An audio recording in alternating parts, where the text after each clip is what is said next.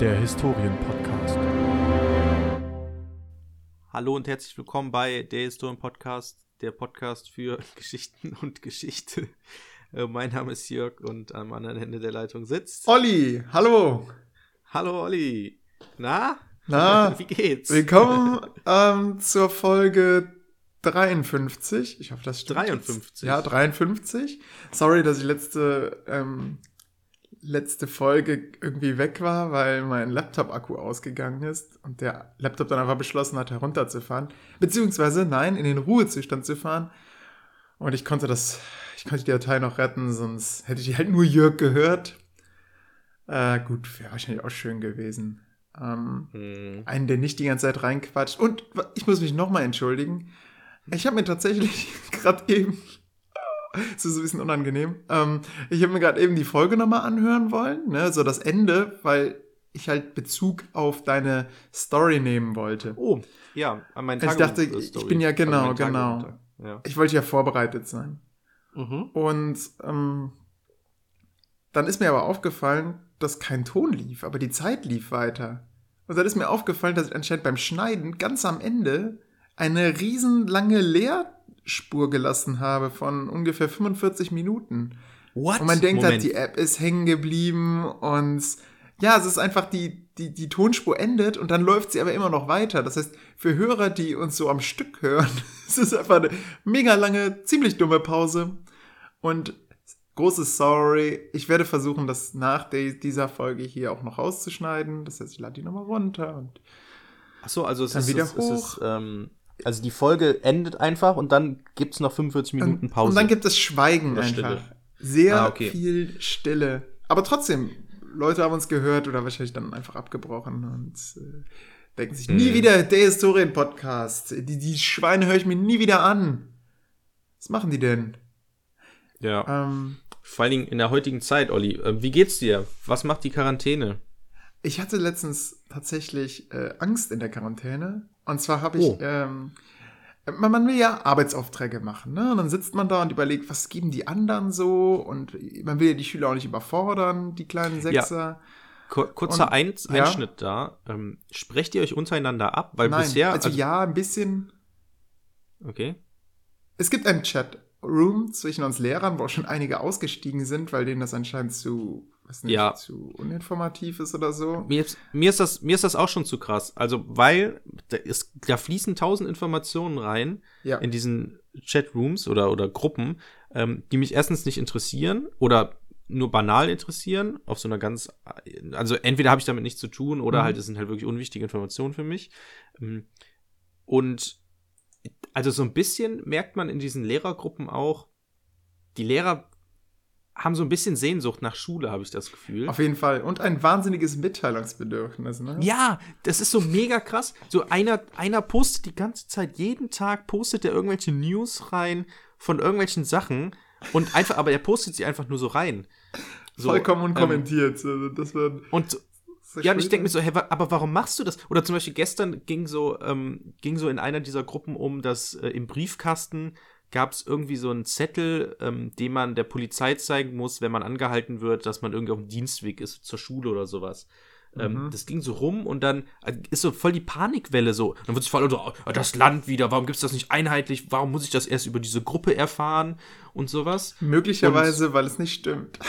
Genau, und dann, und dann der Schulleiter natürlich auch, okay Leute, es gibt keine Ausgangssperre. Ja, aber warum hat der einen Zettel und ich noch keinen? Und bla bla bla. Oh Und Gott. Leute, was macht ihr denn? So, hä? Ja, Wo ist denn das Problem? genau. Also so Einfach sich Panik nicht so- nur über solche Gruppen informieren. Äh, ich bin auch in so einer WhatsApp-Gruppe, so, so ein ja, Familie-Freunde-Ding. Ähm, Ja. Und da hat dann letztens auch eine richtig gute Freundin der Familie ein ähm, einfach so, so, so direkt zwei Verschwörungstheorien rausgehauen. Weißt du, da weißt du dann nicht, sie ist halt, sie ist halt eine wirklich gute Freundin, aber du Mhm. willst es hier, weil du sie halt auch selten siehst und so, du willst jetzt nicht über so eine Gruppe dann so ein Fass aufmachen und so sagen so, Ja, ja. selten ja, so kenn einen Schwachsinn gelesen. Ähm, und ja, keine Ahnung, das schwierig. Äh. Es hat einfach keiner kommentiert. Es ist, es ist- ist einfach so, diese zwei Links sind da jetzt so. Ja, so, alle gut, gucken sich quasi betreten an und fra fragen sich so, okay, wer, wer, wer kommentiert jetzt? Und Ich hatte schon einen Text getippt, aber habe den dann gelöscht, weil ich Ja. einfach gedacht Ich habe, hatte, ja, komm, kein Ja, Stress genau- jetzt hier machen.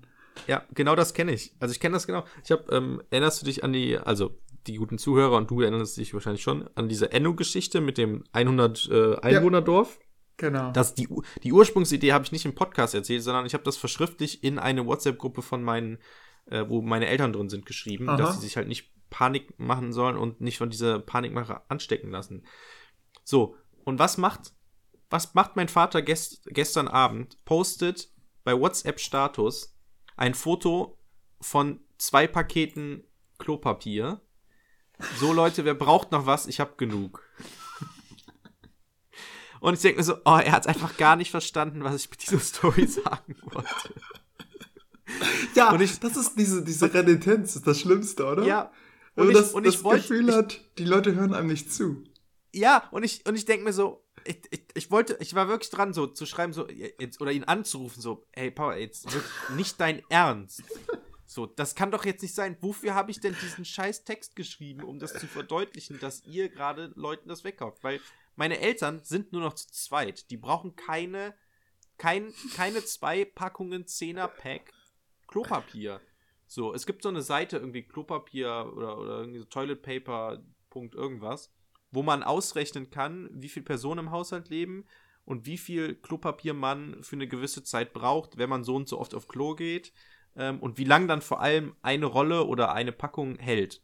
So, und da steht halt irgendwie, dass eine Rolle für zwei Personen, also so wie äh, meine Freundin und ich jetzt hier leben, hält zweieinhalb Tage. So, und da brauche ich kein, keine 20 Klopapierrollen auf Vorrat, ehrlich gesagt.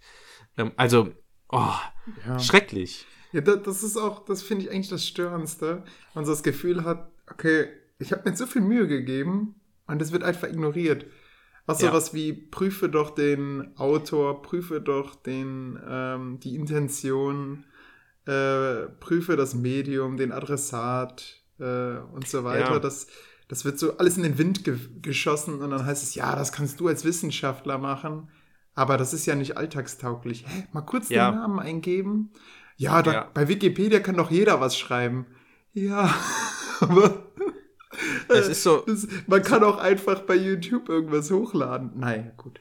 Also sorry, ich Ja, es- immer dann das diese, Problem diese Ausraster manchmal. Ja, das Problem ist halt einfach, dass es wird zu wenig kritisch hinterfragt. Und mit kritisch meine ich noch nicht mal so Argumente suchen, die dagegen sprechen, sondern einfach nur zu hinterfragen, okay, so einfach nur mal hinterfragen, so, okay, warum gibt es jetzt gerade ein, Klo warum stehe ich vor einem leeren Klopapierregal? Ich war gestern zum Beispiel einkaufen. Ich brauchte kein Klopapier, aber wir brauchten neue, neue ähm, Küchenrollen, also so Zewa-Kram. Mhm.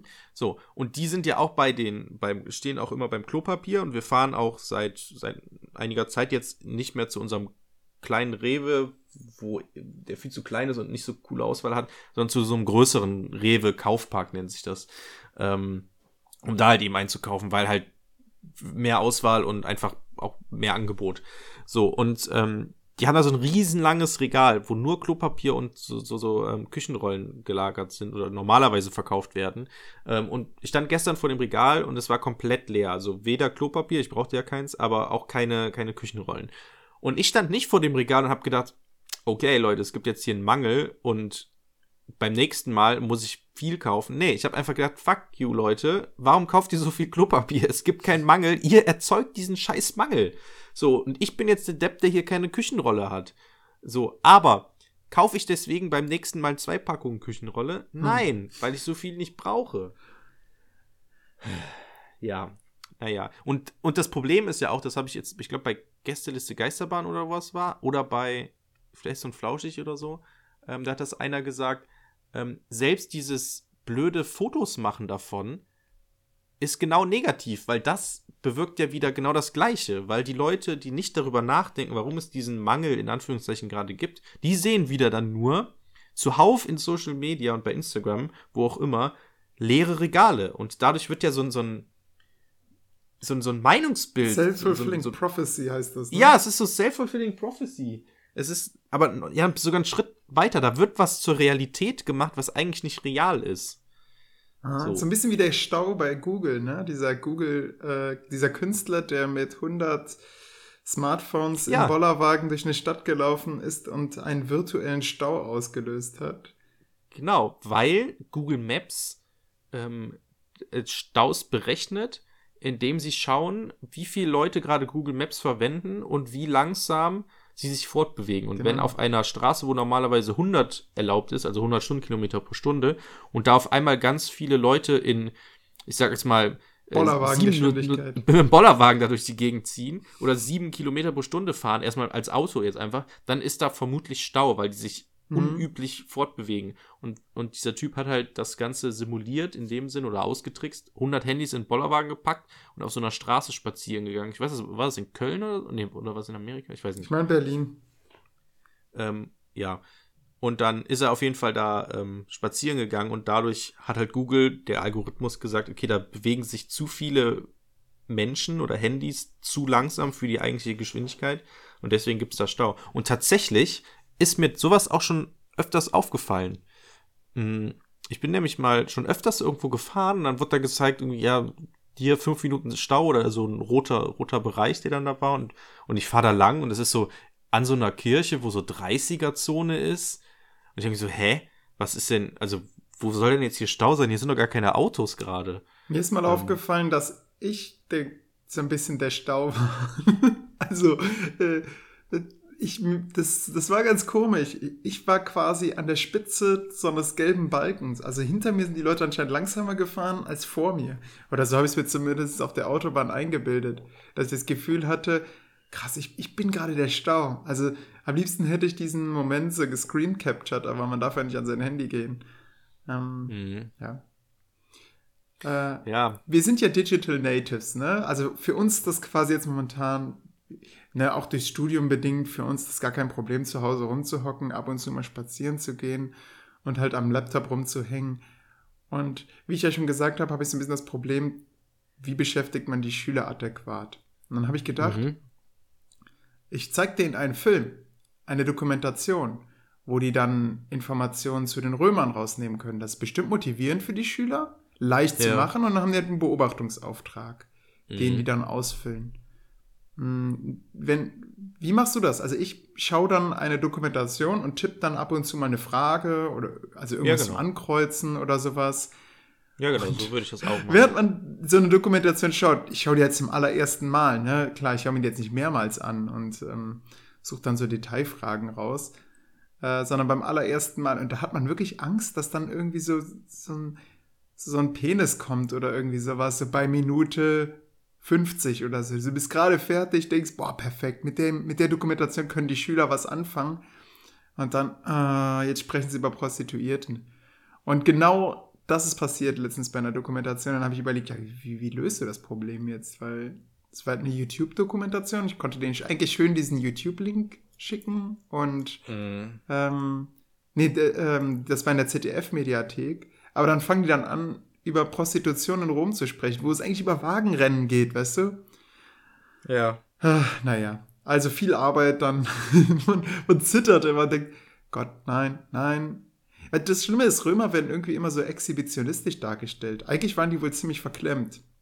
Aber, keine Ahnung, dann, dann schwupps und jemand pinkelt an der Häuserwand. Na, klasse, danke. Und, Und ich was, kann hat, das wieder rausschneiden. was, hast, Äh, was hast du damit, also schneide- ist zurechtgeschnitten? Ja, genau, ich bin ja Digital Native. Ich lade das dann in Windows Movie Maker rein und äh, schneide dann die Sequenz raus.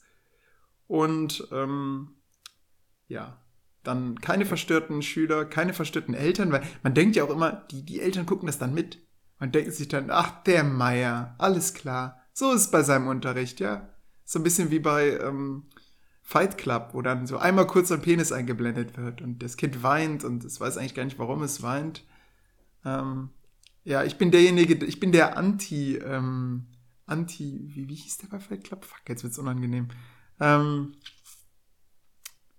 wie, wie hieß der, der die immer reingeschnitten hat, Jörg? Taylor Durden. Ta genau, ich bin der Anti-Taylor Durden. Ich schneide die mal wieder raus. ich, bin, Ja, ich bin der, der Fight Club seinen Schülern zeigt, aber die Penisse rausschneidet. Ja. Lustig, ja. Ja, lustigerweise ist ja der Penis wie dieser Affe, den wir letztens besprochen haben, ne? Der Affe, Ja. der so ins Bild rennt. Ja, Also ein nur das Dumme ist, ZDF sagt halt, achten Sie jetzt auf den Penis. Hier, er hält seinen Penis in die Kamera, dieser Römer. Echt? Und nee, das ist so eine Stelle, da wird dann plötzlich über Prostitution gesprochen. So, hä, das käufliche Gewerbe war in Rom sehr günstig. Ah, okay. Und äh, ähm, deswegen waren da viele Prostituierte. Und du hast halt Sechstklässler, ne? Und die, die haben schon Probleme, manche Wörter zu verstehen. Und ich sehe schon Ja, E-Mails ey. kommen mit, Herr Meier, was heißt Prostitution?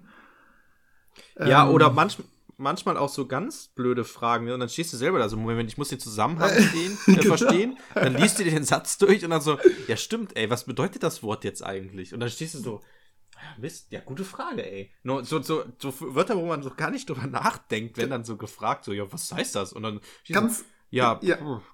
also, ja, das kann ich dir jetzt auch nicht sagen. Also, ich würde das so und so sagen. Dann merkst du so, während du erklärst, ist auch irgendwie falsch. Oder Ich- nicht richtig zumindest, nicht ganz richtig. Und hinten so- rollt der Lehrer schon mit den Augen, der Ausbildungslehrer. Und ich beziehe den dann auch immer eiskalt mit ein und sage, uh, äh, fällt mir jetzt gerade spontan keine gute Definition ein, keine.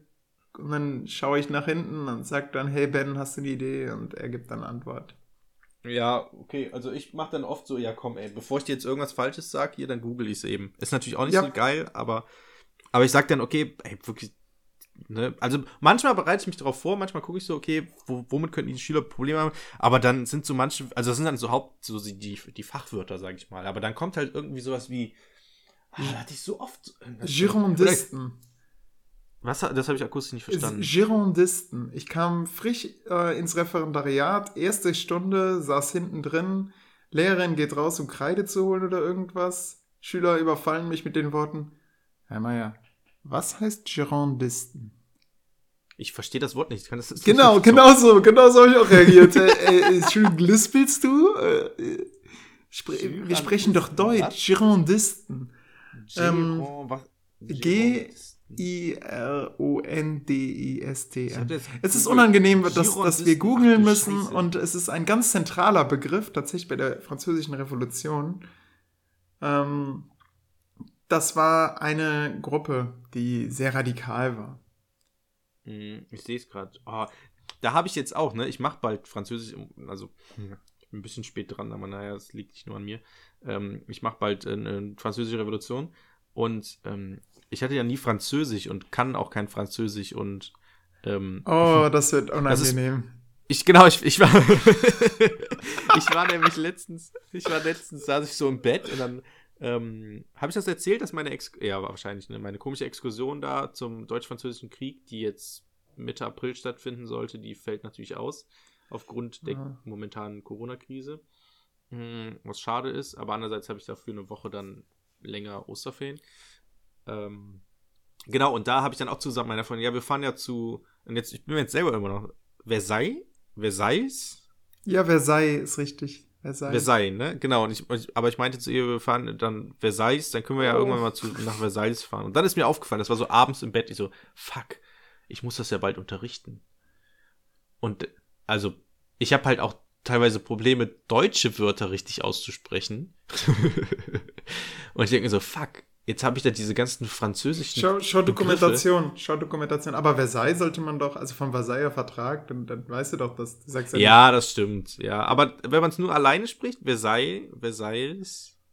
Also Ah, bei mir ist das, bei mir ist das mit Spanisch. Nenn mal, nenn, nenn mal den, den Krieg, den äh, so Truppen, so Einzelkämpfer machen, so. Ähm, Guerillakrieg? Ja, genau. Wie heißt das? Guerillakrieg. Guerillakrieg? Oh, habe ich es falsch ausgesprochen? Weiß Ge- ich nicht. Heißt es Guerillakrieg? Nee, Guerilla. Guerilla? Ich glaube, das L wird da ausgesprochen. Gorillakrieg. Gorillakrieg. Apropos Ja, Gorillakrieg, es gibt so Gorilla- Affen, die sich so, ähm, die sich so absprechen und dann und dann zusammen den Nachbarstamm angreifen. Richtig taktisch und so. Ist, Wo gibt's das? ähm, Im Tierreich, bei den Affen. So die, die Achso, ja. tippen, tippen sich dann gegenseitig auf die Schulter, sagen, hey, du gehst rechts, ich gehe links. Und dann hauen wir die richtig zusammen. Sagen die das auch so? Ich gehe links, du gehst rechts? Ja, wie beim, wie beim ähm, Football. Und dann wirfst Ja. du den Stein nach vorne und dann hau ich den Typen um. Ja, ja. Aber lustig, äh, wo wir gerade bei Aussprache übrigens sind. Ähm, Mhm. ich habe hier einen Punkt auf unserer Redaktionsliste. Ähm, Corona in einfacher Sprache. Da ist meine Freundin letztens ähm, drauf gekommen vom Bundesministerium für Gesundheit. Mhm. Ähm, die haben Informationen zum Coronavirus in leichter Sprache verfasst. Und es ist sehr lustig.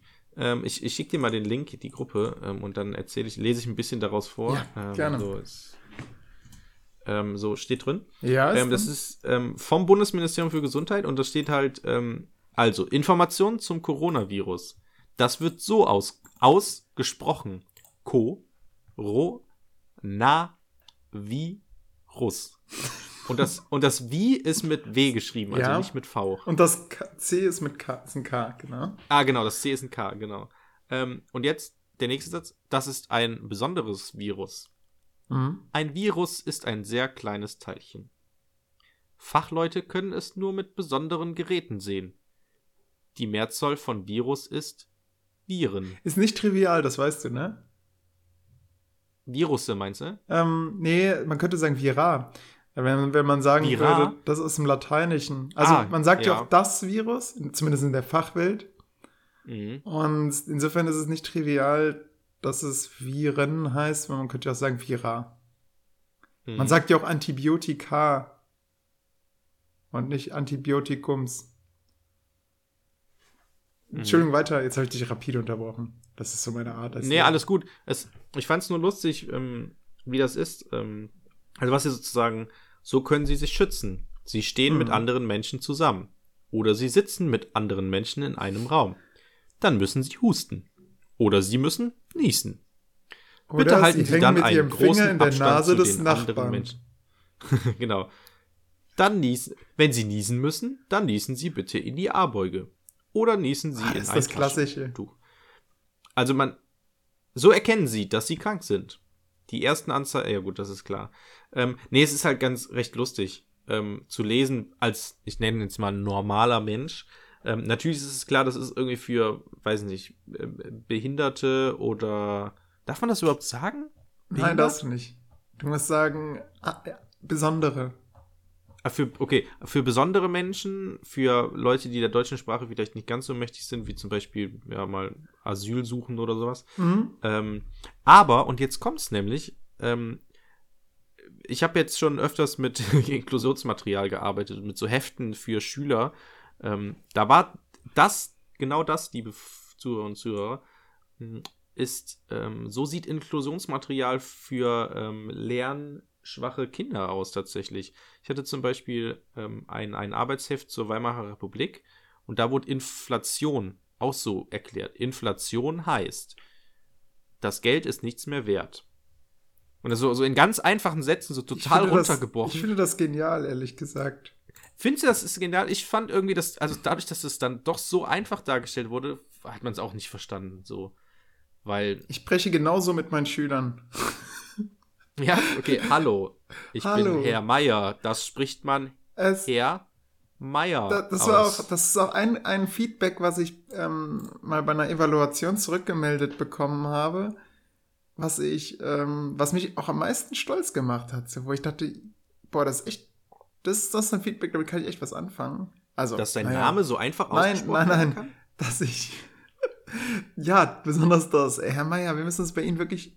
Wir haben keine Probleme, uns Ihren Namen zu merken. Bitte merken Sie sich doch endlich mal unseren Namen. Nein, ähm, das Feedback Upsi. war, dass ich. Dass, dass wenn ich etwas verstehe, äh, wenn ich etwas verstehe, dass dann auch die anderen verstehen. Nein, dass wenn ich etwas erkläre, dass man das dann leicht verstehen kann. Dass ich gut erklären kann. Und im Prinzip, was will ich denn mehr? Im Endeffekt will ich eigentlich nur gut erklären können, oder? Mhm. Ja, ich habe ja dein, dein, äh, dein Tsunami-Video gesehen. Ach ja, genau. ähm, ich habe Olli, ähm, Olli hat mir mal, da war ich selber noch gar nicht im Ref, ich bin jetzt mittendrin, ich bin ja jetzt schon dieser alteingesessene Lehrer. Da, da habe ich Olli an mal- Studie teilgenommen. Genau, Olli hat mal vor einer Weile, hat der, ähm, ein ganz kurioses Video, als ich da drauf gestoßen bin. Der hat mir vor einer Weile, hat er mir Unterrichtsmaterial gegeben. Und es ist so ein, stellt euch vor, ihr taucht in so einen, in so einen menschlichen Körper ein und sieht, seht dann so ganz viele Enzyme. Und je weiter ihr tiefer geht, desto mehr Strukturen erkennt ihr und es ist total, und ihr rafft gar nicht, was abgeht.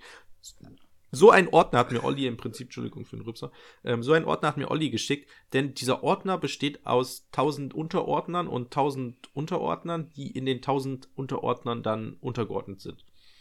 Ja. So, und da habe ich mich so ein bisschen durchgekramt und habe dann irgendein Video entdeckt. Habe gedacht, oh, ein Tsunami-Video, ja, muss ja bald das Thema machen, klicke ich mal an. Ne? Was ich, womit ich nicht gerechnet habe, war, dass das tatsächlich eine Videosequenz war, wo Olli eine Stunde lang äh, gefilmt wurde innerhalb des Unterrichtes und Man muss sagen, keine Schüler waren zu sehen, ne? Also die sah man immer, man sah nur Hinterköpfe. ja, Ist das genau. war eine Voraussetzung Es, dafür, dass gefilmt werden durfte? es, es war aber auch generell ein, echt man sagt, weißt du was? Ja, okay, interessant. Weiß ich jetzt, kann ich jetzt nicht zu sagen. Ich hatte das Gefühl, dass ich manche Schüler schon. Oh, sag das habe, nicht. Naja, Das müssen wir rauspiepen. sag's. Okay, müssen Äh, Vor allem ist es auch schon ein Skandal, dass du das überhaupt bekommen hast. Ich hab, das war eigentlich mehr oder weniger ein Versehen. Okay, schau. Naja, Vielleicht müssen wir das war alles jeden Fall- rausschneiden. ja, ganz jetzt alles? Oder Nein, nein, alles gut, das war ein Witz. Okay. Kannst drin lassen. Also es war, okay. es war auf jeden Fall sehr lustig, weil ähm, erstens habe ich dich noch nie im Unterricht gesehen. ja. Äh, selbst, selbst wenn wir mal in der Uni ähm, Unterricht simuliert haben, hast du, glaube ich, nie simuliert, wenn ich dabei war, weil wir immer entweder in anderen Kursen waren oder jemand anders hat das gemacht. Stimmt, ja. Mm, Doch, wir beide haben mal ähm, zusammen diese, äh, jetzt dreht die Blätter um und da steht jetzt, hey, Ja. Desertifikation. Ja, Die Stunde genau. haben wir zusammen hatten, mal- wir hatten mal gemacht. so eine komische Stunde, aber da hast du, glaube ich, gar nicht so viel gemacht. Nee, stimmt. ich. Ich war mal in der Planung involviert. Ich bin mehr so Ja. der, der Pate im Hintergrund. Ja, genau. Ähm, naja, aber auf jeden Fall war es sehr lustig, dich zu sehen. Erstens, weil ich dich noch nie gesehen habe. Ja, Zweitens, was mir direkt aufgefallen ist, so ein fettes, riesiges Kreuz im Hintergrund. stimmt. Ähm, so ein, also wirklich so ein großes Kreuz Hab- hängt normalerweise nur in der Kirche. Ultra Ja, krass, wirklich, das war, das ist das krass. war, da- Der- das ist der Gekreuzigte ist immer 1,50 dabei. groß. Gefühlt, Riesig. Also total krass.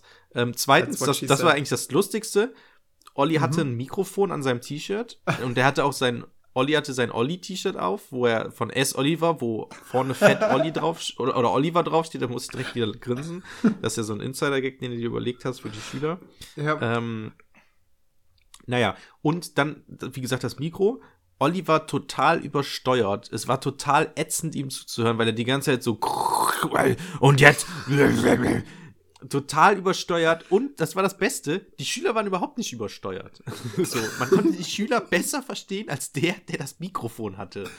Ähm, das fand ich auch sehr lustig. Und ähm, man hat richtig gemerkt, okay, du kennst die Namen. Und Ja. dann manchmal war so, ja, du, okay, ja. Und dann man hat so richtig, das ist so krass. Man merkt halt total, wenn jemand die Namen nicht kennt. stimmt. Da hatte ich den Kurs auch noch nicht lang. Aber die, die Schüleraktivität war ganz gut, oder?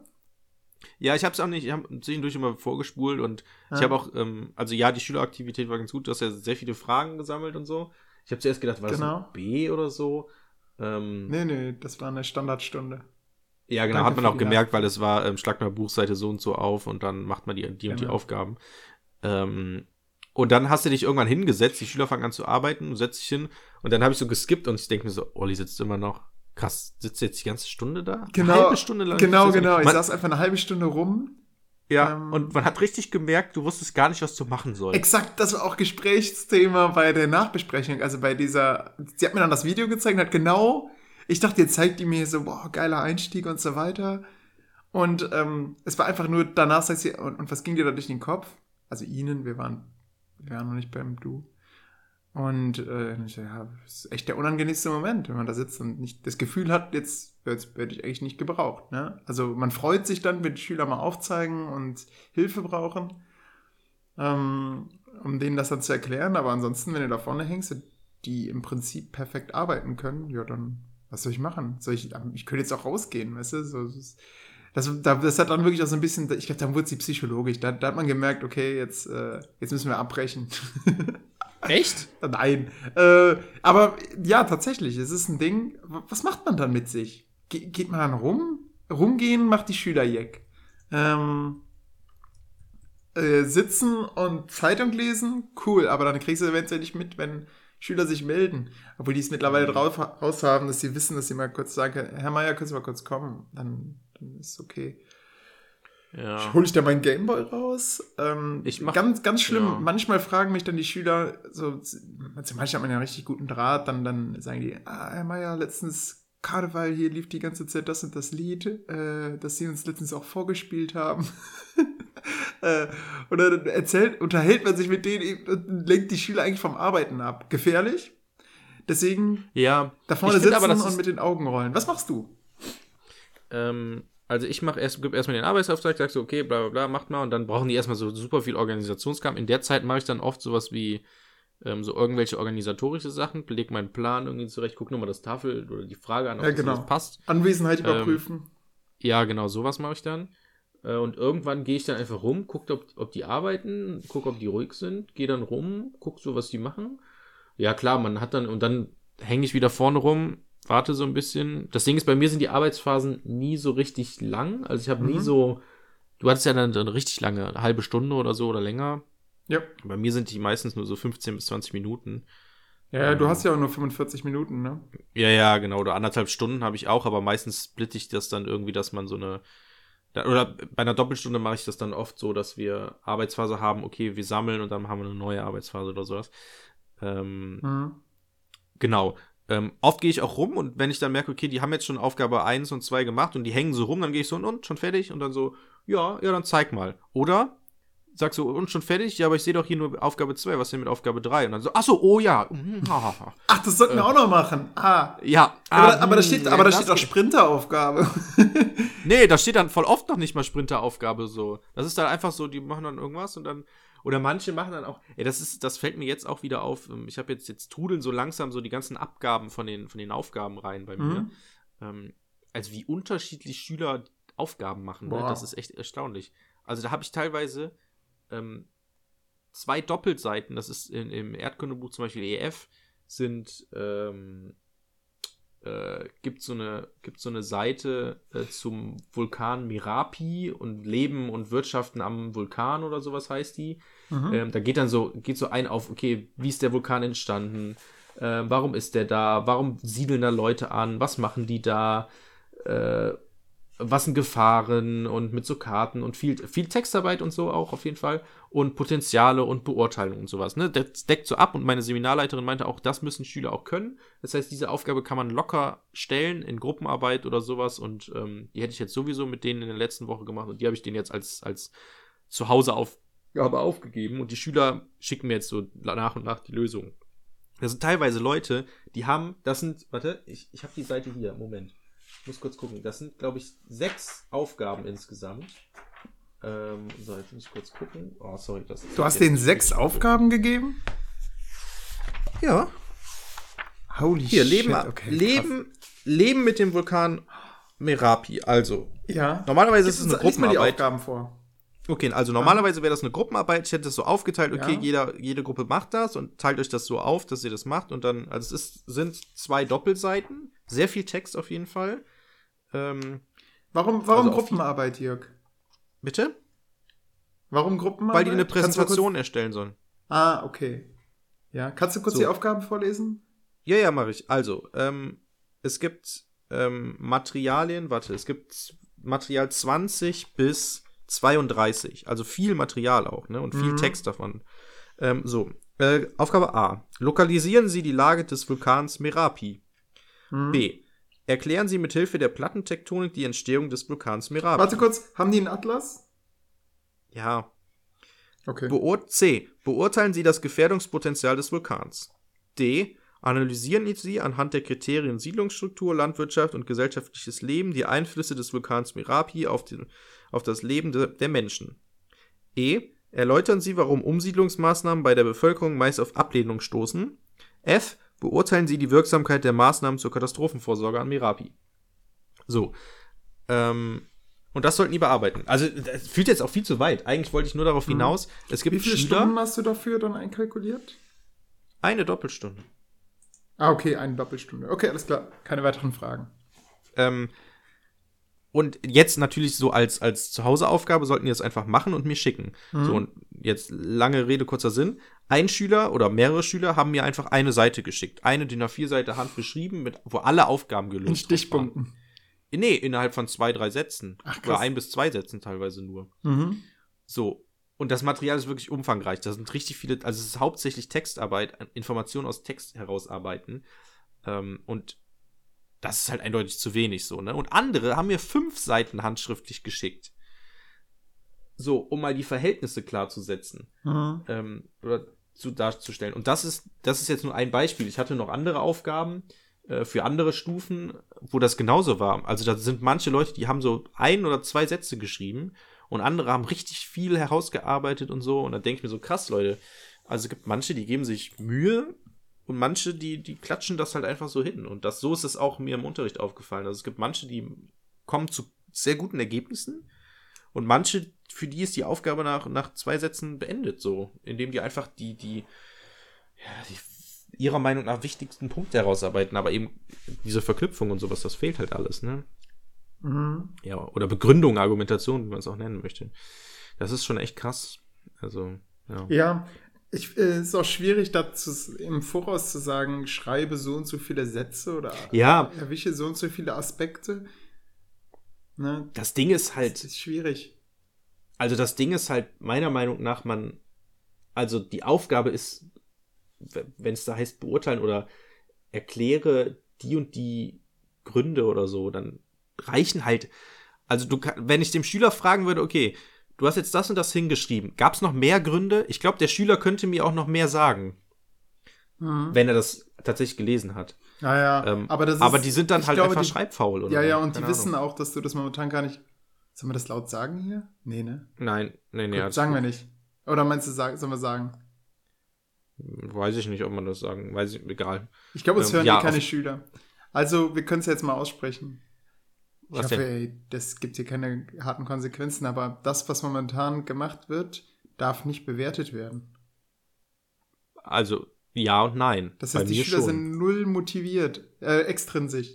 Intrinsisch schon. Und insofern finde ich es umso erstaunlicher, dass, dass, dass die Schüler überhaupt was machen. Also bei mir wird schon benotet. In der Sek 2 darf benotet werden. Und das ist eine Aufgabe für meine, für meine EF, also meinen Einführungskurs in die Mhm. Oberstufe. Das, ich benote das auch. Also ich schreibe mir schon, ich ja, das Problem ist, du kannst ja nicht dann. sagen, wer es gemacht hat, ne? Ja, ich weiß. Aber ja gut. Eventuell. Aber ich, ich äh, kenn, das Ding ist halt, ich kenne ja auch die Schüler und ich weiß, wie die arbeiten. Und mh. Also ich kann dir zu 100% sagen, bei denen, die schlecht waren, da saß kein Elternpaar neben und zu denen, die es ganz gut gemacht haben, die sind auch generell gut Mhm. in der Schu äh, im, im Unterricht. Also ja, also bisher war das nicht und äh, also ich, ja, also da saß auf jeden Fall kein. Ich weiß nicht, wie es in der Unterstufe ist, so, aber bei mir, bei der, bei meinen bisherigen Abgaben, weiß ich zu 100%, okay, das haben die auf jeden Fall selber gemacht. So, aber naja, also ich darf es ja bewerten und dementsprechend ist es halt so. Mhm. Ähm, aber Unterstufe, wie gesagt, oder, oder, ich sag immer Unterstufe. Ähm, Sek 1 äh, eben nicht bewerten, genau, das stimmt. Ähm, aber da lese ich mir trotzdem durch und mache mir zumindest meine, meine Gedanken dazu, was die geschrieben haben, Ja. Wenn man es so sagen kann. Also, weil sonst, ich kann denen ja auch kein, also so Feedback und so. Soll ich denen Feedback geben? Soll ich denen Lösungen geben? Ich weiß es auch nicht. Keine Mhm. Ahnung. Oh, ja, das ist auch eine schwierige Frage. Ich habe jetzt von meinen Sechsern ganz viel bekommen zu, zu ähm, verschiedenen Reliefs. Das ist der Plural von Relief. Also das sind diese Bilder, die in Stein gemeißelt sind. Ähm, da, wo ganz viele Berufe abgebildet werden. Da gibt es im Internet so Arbeitsblätter von, ich glaube, Klett war es. Ähm, kann man sich gratis runterladen. Findest du in meinem Ordner, den ich dir demnächst geben werde. In dem Chaos-Ordner. Ja. Mm. Und ähm, die sollten also da herausfinden, welcher Beruf da abgebildet ist. Und dann hatte ich ganz viele, teilweise auch lustige Ergebnisse, so, wo die ganz andere Berufe entdeckt haben. Und jetzt die Frage, Entschuldigung, ich habe in die, Oh, oh. ich habe in die Ellenbogen, in die Ellenbogen reingenie, äh, in den Ellenbogen, Entschuldigung, reingehustet. Möchte Ja, sagen. aber das, also, aber allein, dass du gehustet hast, ist ja jetzt schon. Ja, das stimmt. Also ich bin Ähm. leicht aufgezuckt. Ich glaube, die, die Zuhörer auch. Ich stecke hier voll in Quarantäne und ich nehme das total ernst. Sollen, soll, sollen wir das Husten rauspiepen? Ja, das müssen wir rauspiepen. dann, dann machen die sich, dann sind die nicht. Ja. Ähm, wo war ich stehen geblieben? Ah ja, genau, ich habe ganz viel bekommen und ich habe tatsächlich dann dazu ein Video gemacht. Also so ein, so ein Video, wo ich dann Ja, die einzelnen das- Reliefs dann eingeblendet habe und dann so, so, ach, guck mal, da hat Ben, äh, sieht hier drin eher ein, und es ist ein schmaler Grad zwischen Schüler bloßstellen und Schülerlösung würdigen, weißt du, das kann in den falschen Hals geraten. hast du gezeigt. Ich habe dann Ach deren so. Lösungen so ab und zu. Ich hab, nee, nein, ich habe die nicht in Bildform, weil da auch zu viele Rechtschreibfehler drin waren, eingeblendet, mm, sondern ich habe quasi das Relief eingeblendet und man, die haben meine Stimme dazu gehört. Und Ah, okay. Da habe ich dann gesagt, ja, hier sieht zum Beispiel Ben, was weiß ich, ein Bäcker, aber Dings eher ein Töpfer. Lass mir überlegen, Mhm. was wohl für ein Töpfer spricht und was für ein Bäcker spricht. Ja, das würde ich, glaube ich. Also ich habe ist- ich ich hab ein zehnminütiges Video gemacht, was wahrscheinlich sich keiner anschauen wird. Ja, genau. Und, und du hast den, den Server überlastet dadurch. Ja, genau, weil ich einfach meine 100 Gigabyte Datei hochgeladen habe. Nein, die war nur 100 Megabyte, aber trotzdem. Mir steht nur ein Ja. Gigabyte zur Verfügung. Ähm, Naja. Ja, also ich finde, das muss man noch nicht machen, wenn es jetzt, also weil im Moment ist ja so, das ist ja gerade eine Übergangslösung hier. Ja. Ne? Und die Hoffnung ist ja, dass es nach den Osterferien weitergeht. Dementsprechend halte ich mich tatsächlich mit so, ich sag mal, exorbitanten Digital-Sachen erstmal zurück. Ich mache einfach, erstelle Aufgaben, mache auch Arbeitsblätter und so, alles cool und gib denen die und sage auch, okay, mach das so, so und so. Äh, Zeit bis dahin, dahin, dahin und eigentlich ist alles selbst erklären. Wenn Fragen sind, stell Fragen, alles cool. Mm, Mhm. Aber jetzt ein Video machen und sowas, da ehrlich gesagt, da, da mach Aber, ich, also- aber schickt mir die Lösung und ich korrigiere die, ne? Das ist, sagst du ja schon. Und das ist schon krass eigentlich. Ja, nee, nee, nee, ich, ich habe gesagt, schickt mir die Lösung. Ich habe Ja. nie erwähnt, dass ich die irgendwas korrigiere. Ach so, ich, okay. Du bewerte, du, du legst die ab in deinen Ordner, überlegst, bei welchem Genau. Schüler die Note kritisch ist und da schaust du mal rein. Nee, nee, nee. Ich, also bis, bisher ist es tatsächlich so, ich ähm, sammle die tatsächlich in meine Ordner. Ich habe mir so eine Ordnerstruktur mit tausend Mhm. Unterordnern erstellt Mm, und eine Excel-Datei, wo ich ähm, alle Schüler aufgelistet habe. Und da, ähm, zumindest bei der Sek 2, mache ich da tatsächlich, okay, ähm, gebe dann halt Noten für die jeweilige Abgabe. Und äh, bei der bei der Sek 1 hake ich einfach nur ab, abgegeben, ja, nein, und äh, merke mir das dann eventuell, wenn da irgendwie zwischen zwei Noten steht, dass er es dann zumindest gemacht hat oder eben nicht gemacht hat. Hm, Mhm. So ist im Moment meine Herangehensweise, wenn ich es überhaupt in die Noten mit einfließen lasse in der Sek 1. Ähm, ja, genau. Also im Moment ist es tatsächlich so. Aber da, das ist halt das Ding, ne? Ich gebe denen halt auch kein Feedback. Ja, Also ich- und ich das, das meine ich ja. Deswegen, also da mache ich mir tatsächlich ta- mehr Arbeit. Mhm. Natürlich dumme Arbeit, weil man kurz vor einer OPP steht. Also was heißt kurz? Einen Monat Zeit habe ich jetzt.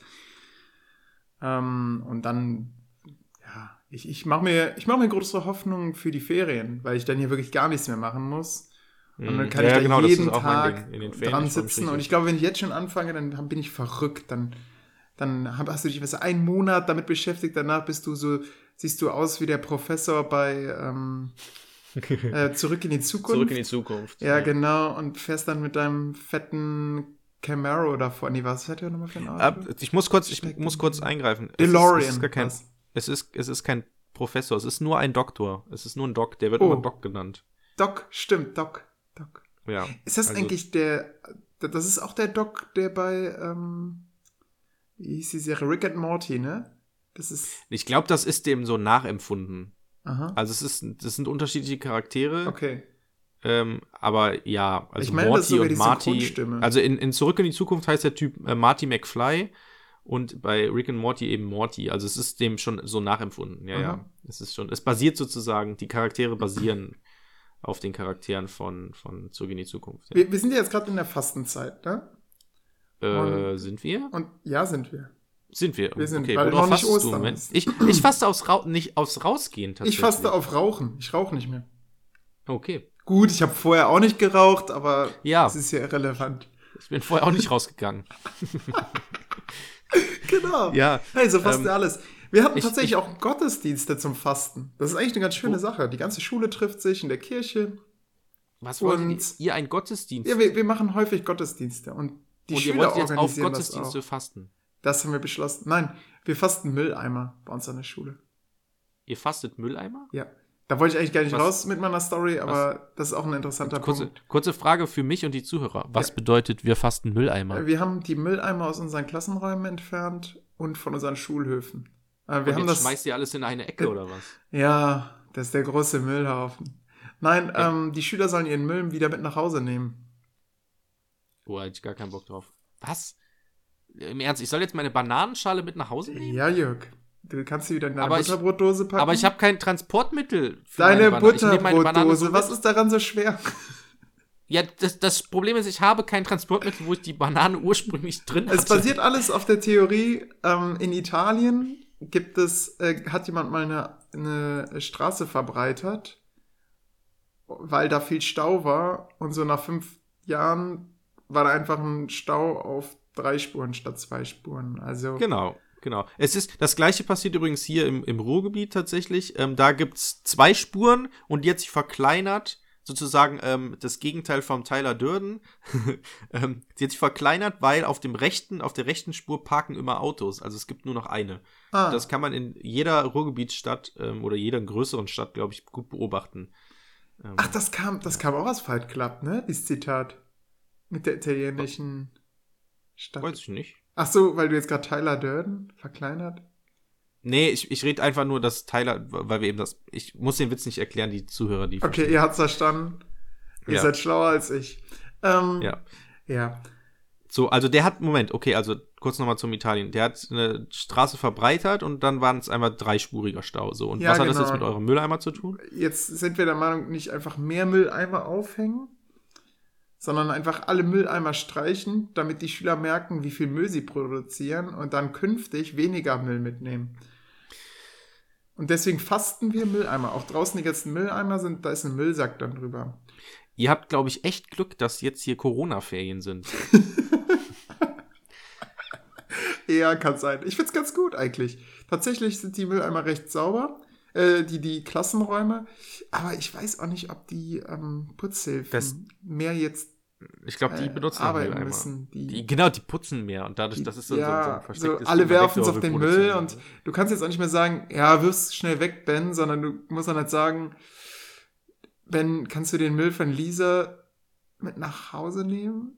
Oh, Alter, richtig cringe. Und dann sagt er, nein, ist nicht mein Müll. Dann genau. ja- Nee, sie ist damit dann- nach Hause. Aber dann ich hab's ja nicht mit. auf den Okay. Boden. Und dann stehst du da zu Hause und hast zu Hause einen Riesen, hast gar nicht so viel Platz für den ganzen Ja, Müll, ja, ja, genau. den du unterwegs immer wegschmeißt. Ja, nee, halte ich, halt ich für eine Nee, schlechte genau. Idee. Naja, aber Also, generell nehmen Gute wir das. Idee, aber gute Ja. Idee, aber scheiß Umsetzung. Ja, wie würdest du es machen? Gar nicht. Ja, aber wie, wie willst du Müll reduzieren? Ja, ich, das ist das Problem. Also ich habe auch schon sehr oft darüber nachgedacht, wie wir Müll, Müll reduzieren wollen. Mhm.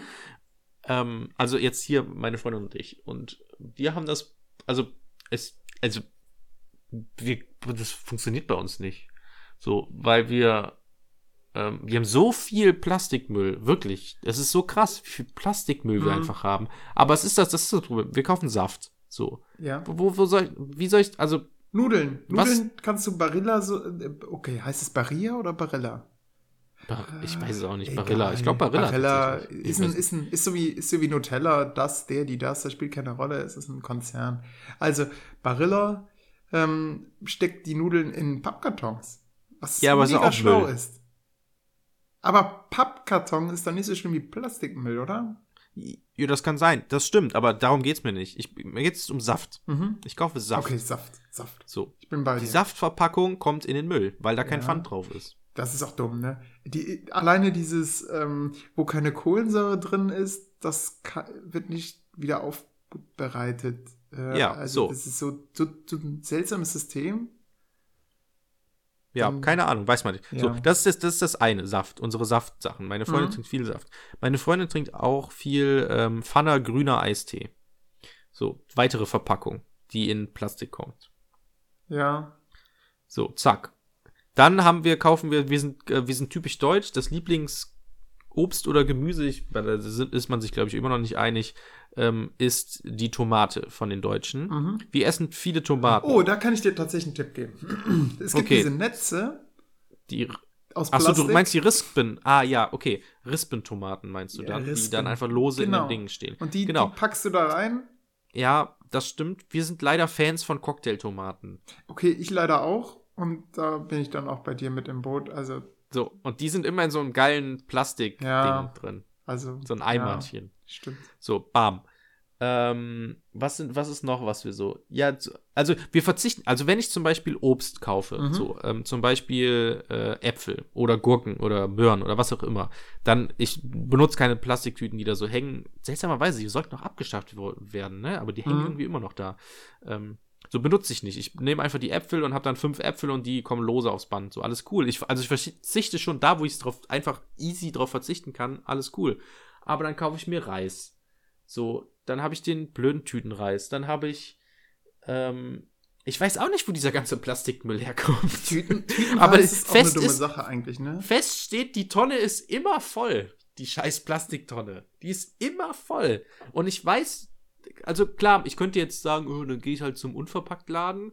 So, das Problem ist, der Unverpacktladen ist 15 Kilometer entfernt. Äh, und dann bin ich beim Unverpacktladen und muss trotzdem noch zum Rewe fahren. Ah. Ich möchte in einen Laden gehen und alles kaufen, was ich benötige und nicht zehn. So, so viel Zeit habe ich als Referendar leider gar nicht. Tut Ja, ey, Zeit ist Mhm. der wertvollste Rohstoff. So, Wir gucken jetzt also- schon auf die Uhr. Das ist ganz schlimm.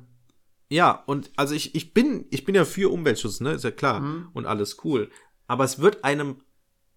Ah, gut, Es wird einem jetzt schwer kommt gemacht, nachher. stimmt. Mann, jetzt kommen wieder die alternativen Wenn- wenn Zuhörer, man- die wenn- uns hören, die, die sagen, ihr müsst ja keinen oh, Saft aber es ist ja hören. viel leichter.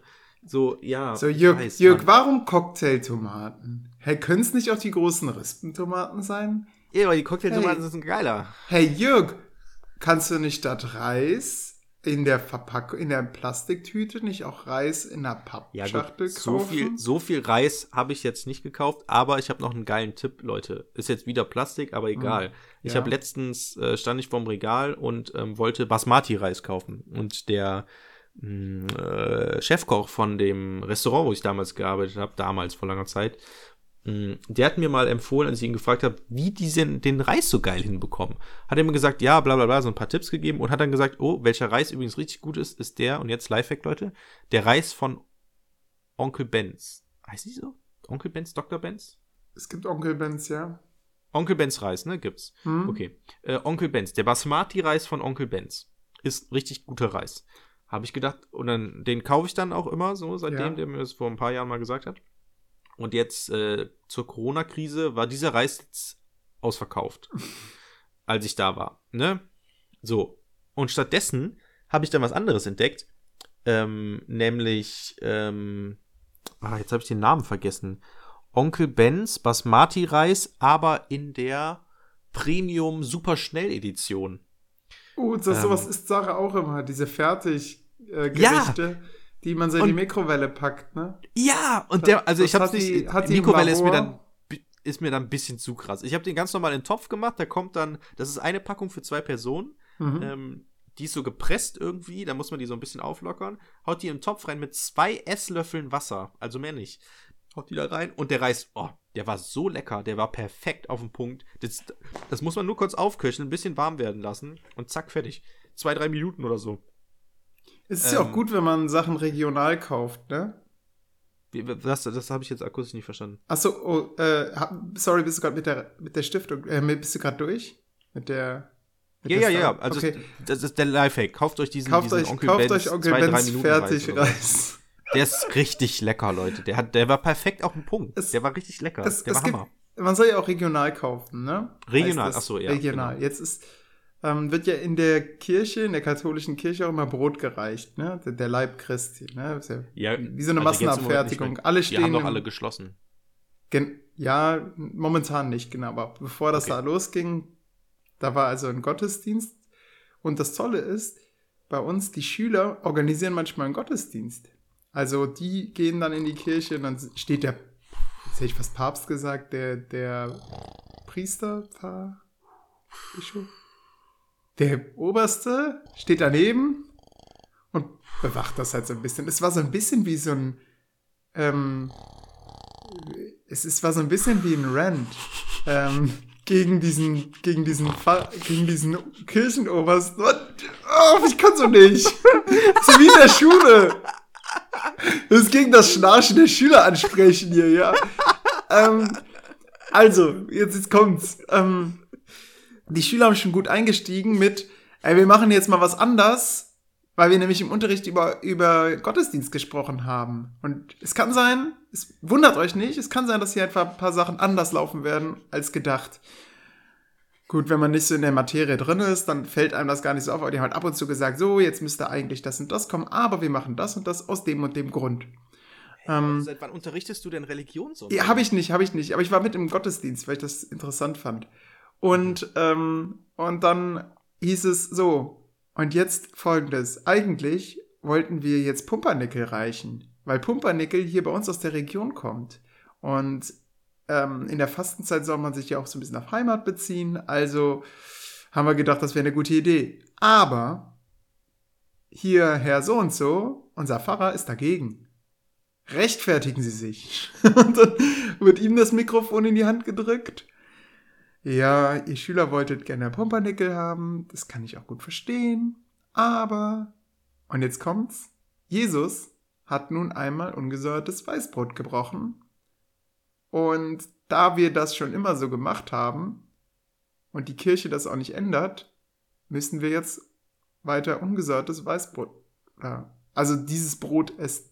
Und jetzt habe ich gedacht, das, das stimmt doch nicht, oder? Ich habe auch direkt die Religionslehre neben mir angeguckt. Stimmt das? Es ist genau überliefert in der Bibel. Ähm, und Gott sprach, nimm diesen Pumpernickel und, nee, umgekehrt, dieses ungesäuerte Brot.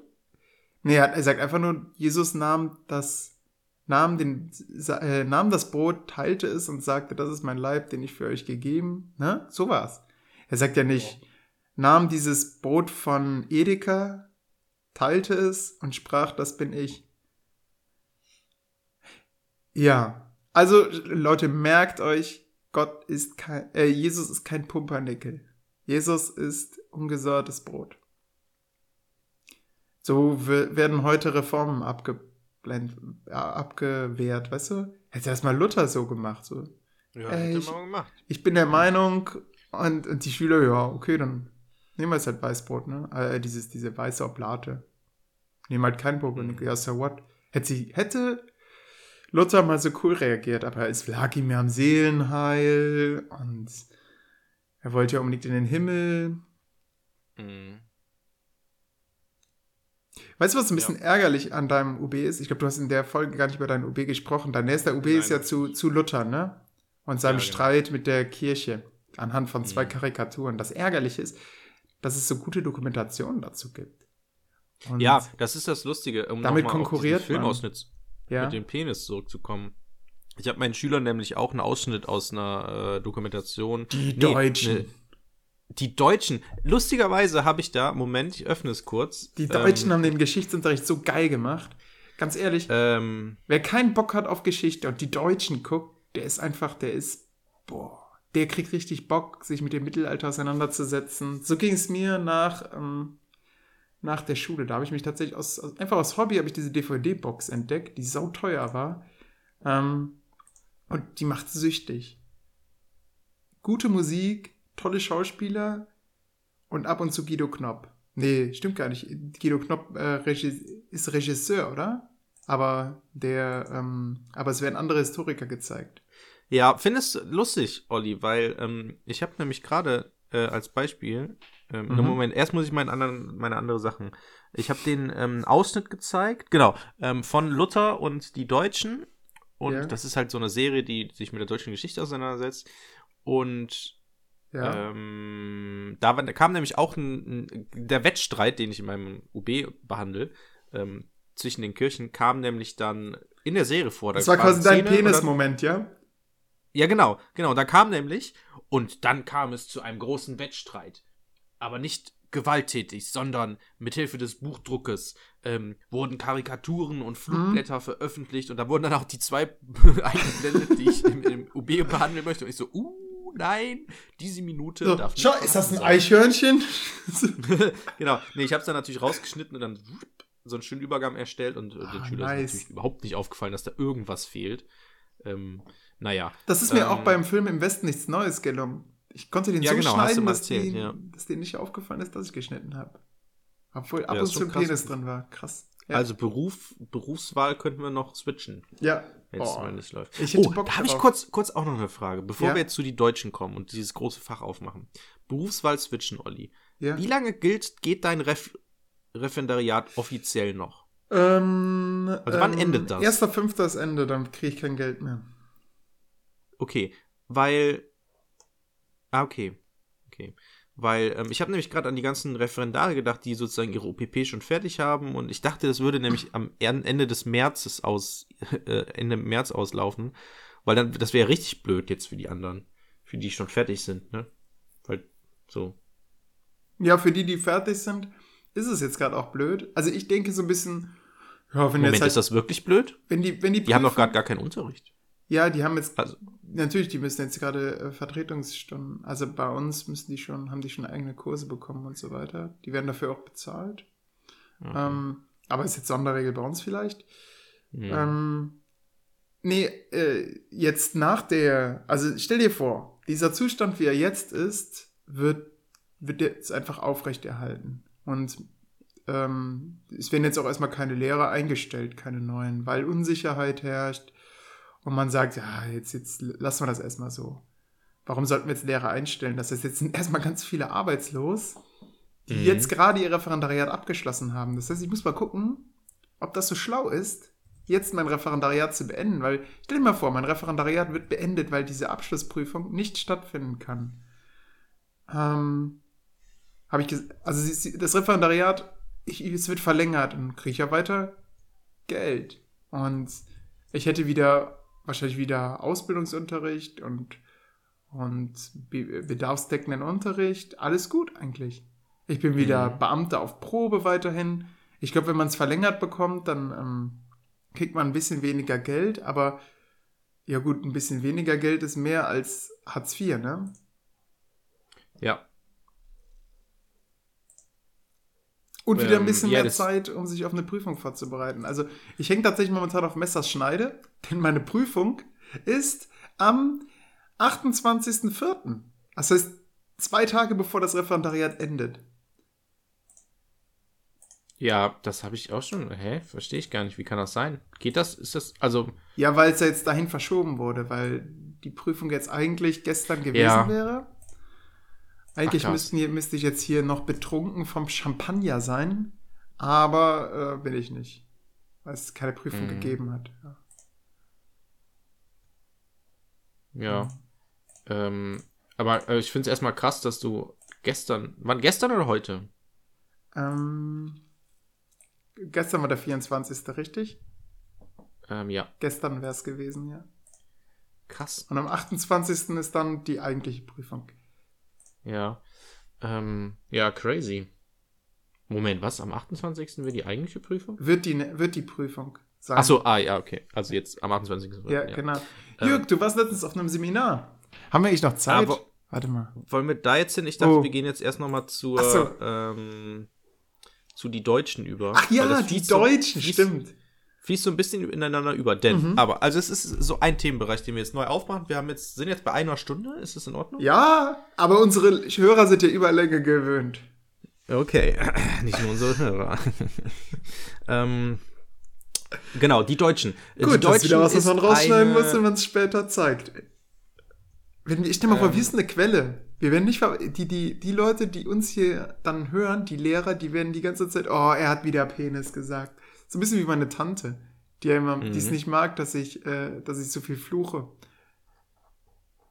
Ja, Entschuldigung, jetzt habe ich dich wieder unterbrochen. Ey, sorry, ich muss mir das echt abgewöhnen. also, die Deutschen Ich ist eine, ist eine deutsche Produktion von Guido Knopp. Guido Knopp ist ein deutscher Mhm. Journalist, Historiker, Publizist und Fernsehmoderator. Sehr kontrovers, der Mann. Sehr kontrovers, genau, denn er hat verschiedene Filme gemacht, Filme, Dokumentation oder auch sogenannte, mir fällt dieser Begriff jetzt nicht ein, den suche ich schon die ganze Zeit. Ähm, hier, ein Kofferwort. Histotainment oder Edutainment Mhm. oder Infotainment. Mhm. Denn die unter anderem die Deutschen, genauso wie seine anderen Pro ähm, Produktionen, ist keine typische Dokumentation, wie man sie so kennt, so langweilig aus dem Unterricht, ähm, wo einfach irgendwelche Fakten gesagt werden mit irgendwelchen Sachen, sondern es ist eine Mischung aus Spielfilm und Dokumentation. Deswegen eben Histotainment oder Edutainment, weil es auf der einen Seite ähm, unterrichten soll oder Wissen vermitteln soll, auf der Mhm. anderen Seite aber auch Entertainment, also was ist das deutsche Wort dafür? Unterhalten soll. So, denn es gibt eben Sequenzen, in dem Film, die äh, oder in der Dokumentation, in dem Film, wie man es auch nennen möchte, die geschauspielert sind mit Schauspielern, so wie man das aus einem Mittelalterfilm, sage ich mal, kennt. Ähm, zum anderen aber auch Zeitzeugeninterviews, eine Off-Stimme, die halt äh, bestimmte Aspekte erklärt. Es gibt trotzdem auch Karten, die bestimmte räumliche Gegebenheiten zeigen, etc. So, und da kommt natürlich, wir haben am Anfang, haben wir es im Podcast erzählt oder im Vorfeld? Ähm, ich glaube, das haben wir im Podcast erzählt. Wir haben ähm, viel gesprochen im Nee, das haben wir nicht im Podcast gesagt. Nee, Nein? das, da, nee, da, da habe ich noch gedacht, scheiße, läuft das Mikrofon schon? Nein. Äh, oder Oh, Mist. Also, äh, man kann ja kurz sagen, also, Ja. dadurch, dass das eben diese, genau eben diese Mischung ist, wird diesem guten Herrn Guido Knopp und den, seinen Produktionen, unter anderem der Serie Die Deutschen, die sich eben damit auseinandersetzt, mit der Geschichte der Deutschen, mh, Beginn des Mittelalters mit Karl den Großen, glaube ich, ne? Ähm, Hm, das sind aber die deutschen zwei dann schon. ja, genau. Ähm, es gibt zwei Staffeln. Die Rückkehr der Deutschen. So, ähm, wird eben vorgeworfen, okay, er macht, er ver vereinfacht sehr vieles und geht nicht so sehr in die Tiefe Mhm.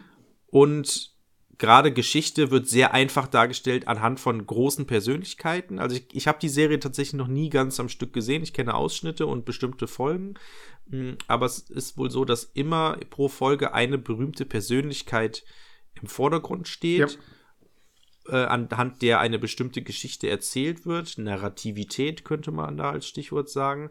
Und gleichzeitig wird es eben relativ einfach dargestellt und auch teilweise verfälscht, mh, um das halt eben, ja, entertainmentmäßig so aufzuarbeiten, dass halt der Allgemeinbürger ähm, gut unterhalten wird, aber gleichzeitig eben noch was lernt. Mhm. So, und jetzt gibt es zwei Seiten, Olli. Möchtest du die vielleicht erklären, die zwei Seiten? Oder sonst rede ich hier die ganze Zeit. Ja, also man könnte, ich könnte ja mal eine Position, wir könnten ja mal so, so diskutieren. Ich nehme Ja, Position könnten- A ja, okay. ein Okay, ja, genau. und du nimmst auch Position B ein. Okay, ich, ich sag, ich bin pro Guido Knopp, ja.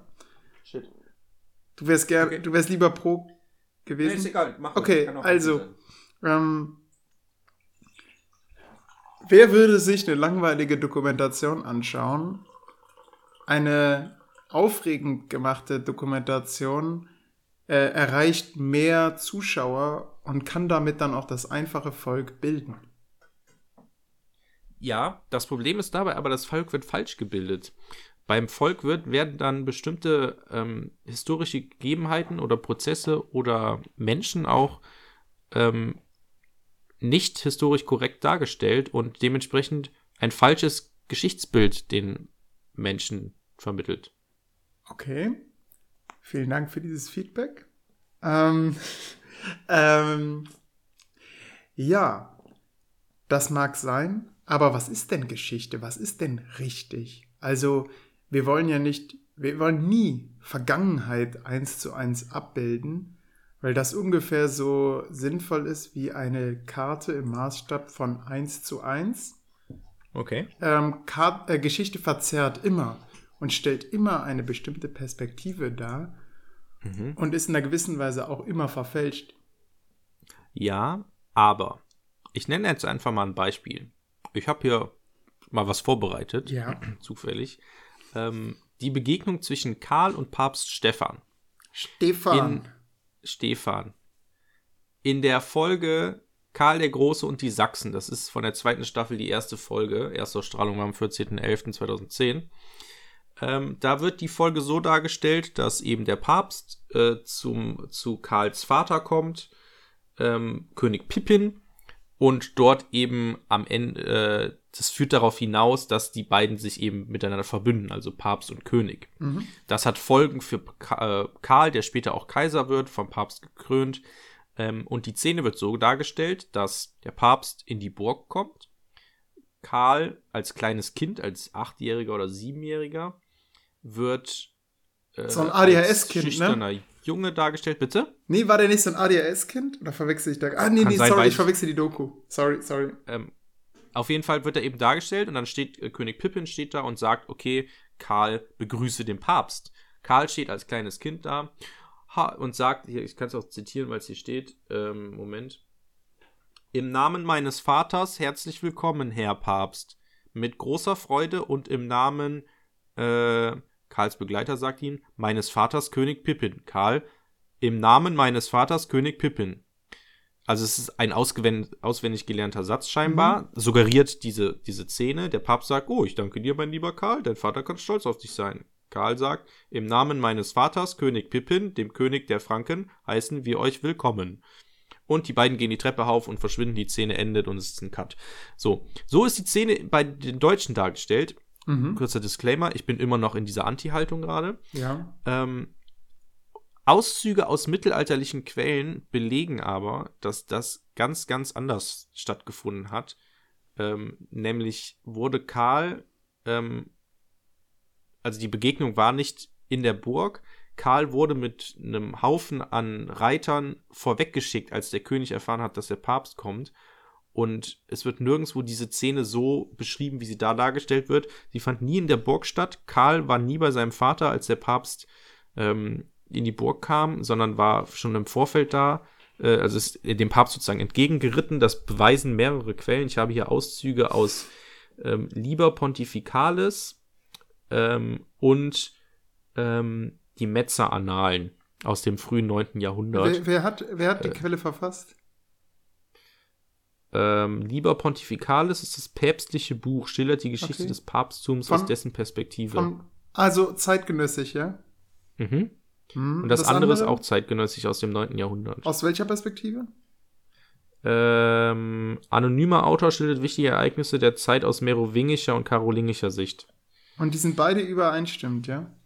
Die überstimmen stimmen überein, dass ja. eben König Pippin ähm, Karl mit einer Reiterschaft okay. Richtung Papst geschickt hat und diese erste Begegnung mit dem Papst eben so in der Form, wie es der, äh, die Serie Die Deutschen eben darstellt, mhm. nicht äh, stattgefunden hat. Gut, ich bin wieder pro und antworte darauf. Okay. Ähm, welche Relevanz hat das für den Otto Normalverbraucher, ob die sich jetzt auf einem Pferd äh, irgendwo in der Walachei begegnet sind oder ja. ob die sich jetzt auf einer Burg, was halt auch irgendwie cooler wirkt, ähm, begegnet ja. sind und ob der Dialog jetzt genau so stattgefunden hat. Ja, Guido Knopp äh, zeichnet in seiner Serie hier ein Bild eines zentralen Schlüsselereignisses oder Schlüsselerlebnisses, wie es auch der Kommentar sagt. Der Kommentar, also aus der Off-Stimme, sagt, 18 Jahre vor dem Überfall auf die Sachsen hat Karl kaum sechs Jahre alt eine Begegnung, die zum Schlüsselerlebnis wird. Er suggeriert sozusagen hier eine, also Guido Knopp suggeriert hier eine, eine Szene, die Karl und den Papst schon von Kindesbeinen an als miteinander verbunden zählt oder zeichnet. Ach, okay, was sind, so eben nie war. Okay, das heißt, Moment, das heißt, die Quellen sagen, die sind sich gar nicht begegnet. Ja, doch, die sind sich schon begegnet, aber ah. nicht in dieser pa äh, Pathos-Form, in dieser, oh, guten Tag, Herr Papst. Ich, also nicht in dieser, über, dieser überemotionalisierten und dramatisierten mit Musik untermalten Situation, wie sie eben in der Serie dargestellt Da wird. lief keine Musik im Hintergrund. In der, ja, äh, das definitiv nicht. So, ähm, so, also das ist tatsächlich ähm, kritisch, wenn man das so sagen möchte. Ja. Naja, also ja, im Endeffekt also ist es ja immer noch eine Schlüsselszene. Also ja. in beiden Fällen, ob man sich jetzt auf dem Feld ist vielleicht sogar noch pathetischer, ob man jetzt sich draußen begegnet oder drinnen ich finde, dass man sich da an Details aufhält.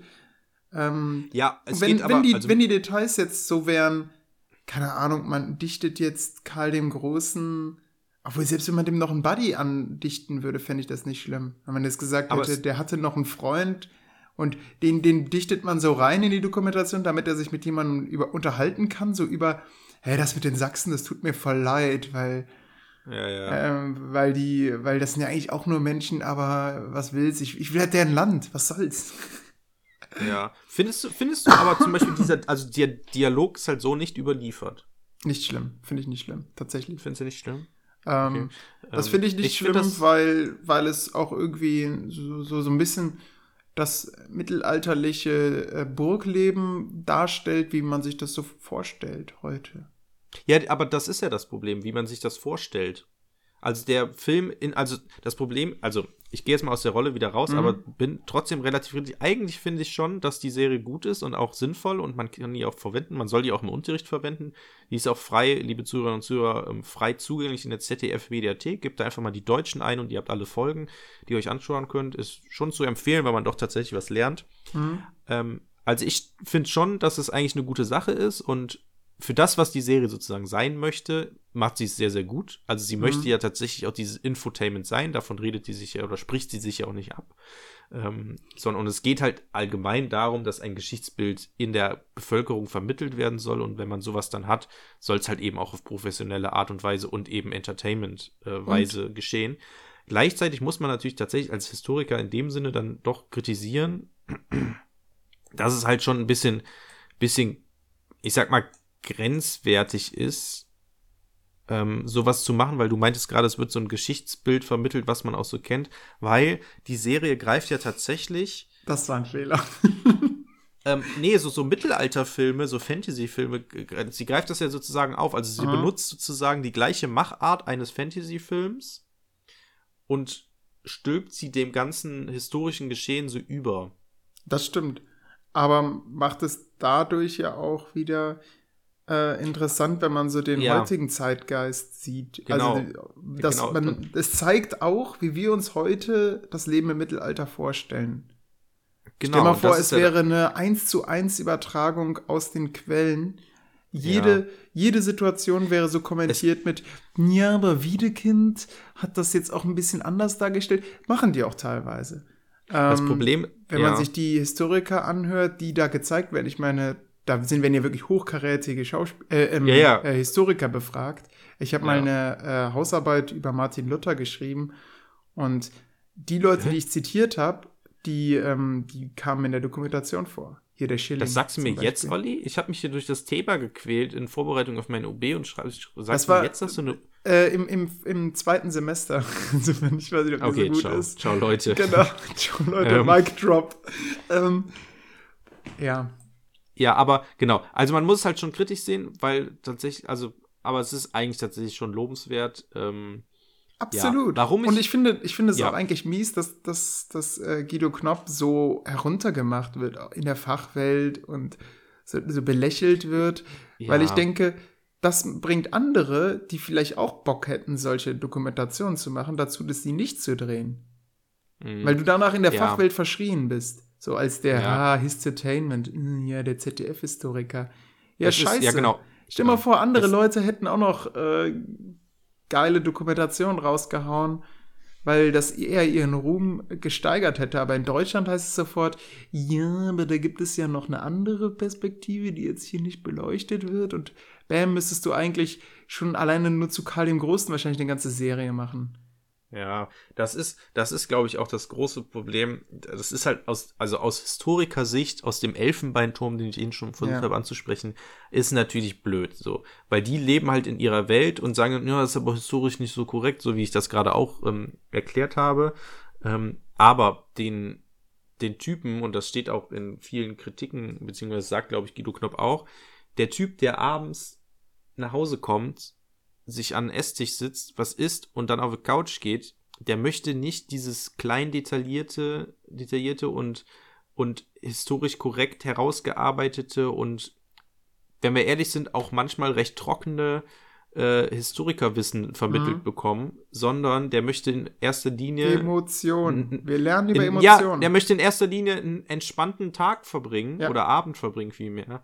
Und wenn er dann mit Fakten einfach bombardiert wird, die einfach nicht so attraktiv für ihn sind, im Vergleich zu die Deutschen, wo es halt, wo, wo es einen Spannungsbogen gibt, wo es dann äh, krass inszeniert wird und man auch so mitfiebert, sage ich genau, mal. das, das ist ganz wichtig. Ähm, Genau, und, und das will er, das möchte ja der, der allgemeine Zuhörer. Also diese Ja. Serie richtet sich nicht an Historiker, Und das die wollen. die historische Wahrheit, wenn es sie dann geben sollte, ähm, finden wollen, ähm, sondern halt einfach an, an Leute, die vielleicht mit Geschichte gar nicht so viel zu tun haben und eben einfache, einfach vielleicht doch ein bisschen Lust haben. Ich glaube, das Mhm. ist so, so wie, wie der äh, Vater meiner Mutter. Der hat Bock, der mag Geschichte und so und der, der, ähm, was habe ich gesagt, der Freund meiner Mutter, Ja. Der Geliebte. Ich, ich, ich, ich meine den Freund meiner, meiner Freundin. äh, nein, nein, das wäre ich. den, den Vater meiner Freundin, so. Mm, Der findet Geschichte cool und, und der lässt sich da schon, schon gerne von berieseln, so. Der hat da Bock Mhm. drauf, so. Aber der wird sich jetzt, glaube ich, nicht hinsetzen und eine Quelle lesen. Ja, so, genau, wer macht das denn? Außer vielleicht, dich hat so eine Dokumentation so getriggert, Ja, dass genau. du denkst, so, wow, krass, da, da, würde ich jetzt, doch, da, da hätte ich mal Lust, mal ein bisschen nachzulesen. Und dann nimmst du ein Buch und, und schaust. Ja. Und anschließend hast du die Dokumentation, wo du denkst, ja, da waren schon viele Fehler drin. Genau. Aber ich glaube, im Endeffekt hat dich diese Dokumentation dazu gebracht, dich weiter zu Ja. informieren. Genau, und wir können jetzt auch so ein bisschen den Kreis zum Anfang der Folge schließen. zum Ich, hier hätte ich noch eine. Empfehlung. Denn, Es gibt, es gibt Da- eine, ein Interview mit Guido Knopp, wo er so über eine Serie spricht und genauso Argumente dann rausholt. Also gutes Arbeitsmaterial eigentlich. Ja, aber zum Arbeitsmaterial komme ich jetzt gleich auch noch. Mhm. Ähm, äh, um den Kreis mal ein bisschen zu schließen, Ja. ähm, wir, man könnte da nämlich dann sagen, okay, ähm, sobald sich dann jemand mehr damit beschäftigt, wird er zum Hinterfragen sozusagen angeregt. Genau. Und das ist ja das Problem, was die Historiker haben. Das, was Guido Knopp hier darstellt, ist, dahinter wird nichts hinterfragt. Das ist, das ist so passiert, wie er das da erzählt. Und das ist, glaube ich, die größte Problematik damit. Dass dem, dass dem, dass am Ende, das ist ja sozusagen die Beurteilung, Ja. Reflexion, die dann am Ende für den Historiker sozusagen dann da fehlt, sondern für, es wird nichts hinterfragt. Das ist sozusagen ein festgeschriebenes Narrativ und so war es. Und das ist ja das, was Historiker Mhm. oder was eben Geschichte im, aus der Sicht eines Historikers eben nicht ist. Es gibt nicht die eine Geschichte, sondern Geschichte wird irgendwie produziert und man muss ständig hinterfragt werden. So, und Ja. das macht eben diese Ich Serie kann das nicht. Nicht so ganz für, für unterschreiben, dar. aber vielleicht einfach, weil ich mehr von den Folgen gesehen habe als du. Also es wi- wird schon auf Kontroversen und Auslegung von Geschichte und so weiter und Okay. auf Quellen auch eingegangen. Ein Beispiel wäre jetzt hier zum Beispiel der Streit zwischen, ähm, zwischen ähm, hier mit dem Gang nach Canossa, zwischen na, Ah ja, das Heinrich und dem Papst. Da haben wir schon mehrmals auf, Das- wir mehrmals ja. drauf eingegangen. Da wird ja am Ende auch gesagt, okay, am Ende wurde es von den Quellen unterschiedlich, sorry dafür, äh, unterschiedlich ausgelegt. Ja, ähm, genau. So. Aber, ähm, um jetzt nochmal den, also Nochmal den Kreis zu schließen. nochmal den Den Kreis ich zu- immer beziehungsweise Zwänge, so, Bogen- so du willst, du willst die, die Stunde rund machen und ich drück da immer meinen Kopf noch raus und sag, ja, Moment. Wie, wie ich da überhaupt drauf gekommen Ja. bin, ist nämlich, dass ich tatsächlich im Seminar vor, jetzt ist es schon ein bisschen länger her, war ich nämlich auf einer, ähm, äh, auf einer Exkursion mit meinem Geschichtsseminar zum Thema äh, Vorbehaltsfilme. Für diejenigen, die nicht wissen, was Vorbehaltsfilme sind, Vorbehaltsfilme sind von der Murnau Stiftung ähm, ausgewählte Filme der, ich glaube, es ist ausschließlich NS-Zeit, mh, die eben in der NS-Zeit von der NSDAP unter Leitung äh, von äh, Josef Goebbels produziert wurden, dem Propagandaminister, äh, um eben die NS-Ideologie innerhalb von Filmen zu propagandieren. Und diese Vorbehaltsfilme sind Moment, nicht das muss, mehr. muss mir öffn- nochmal einfacher sagen. Also okay, einfacher was sagen, das für? Propagandafilme. Das sind Propagandafilme. Okay, aber geschichtliche Propagandafilme. Historische Propaganda, genau, also quasi Guido von Knopp in NSDAP. NS. Genau, Boah, sozusagen. perfekt. Genau. Ey, weißt du was? Entschuldigung, sowas hätte ich extrem gerne. Am besten auch noch mit DDR-Filmen, weißt du? So, dass du einen Sachverhalt Ja, nehmen genau. kannst, dann zeigst du quasi den Nazi-Guido Knopp, dann zeigst du den DDR-Guido Knopp und dann zeigst du den heutigen Guido Knopp.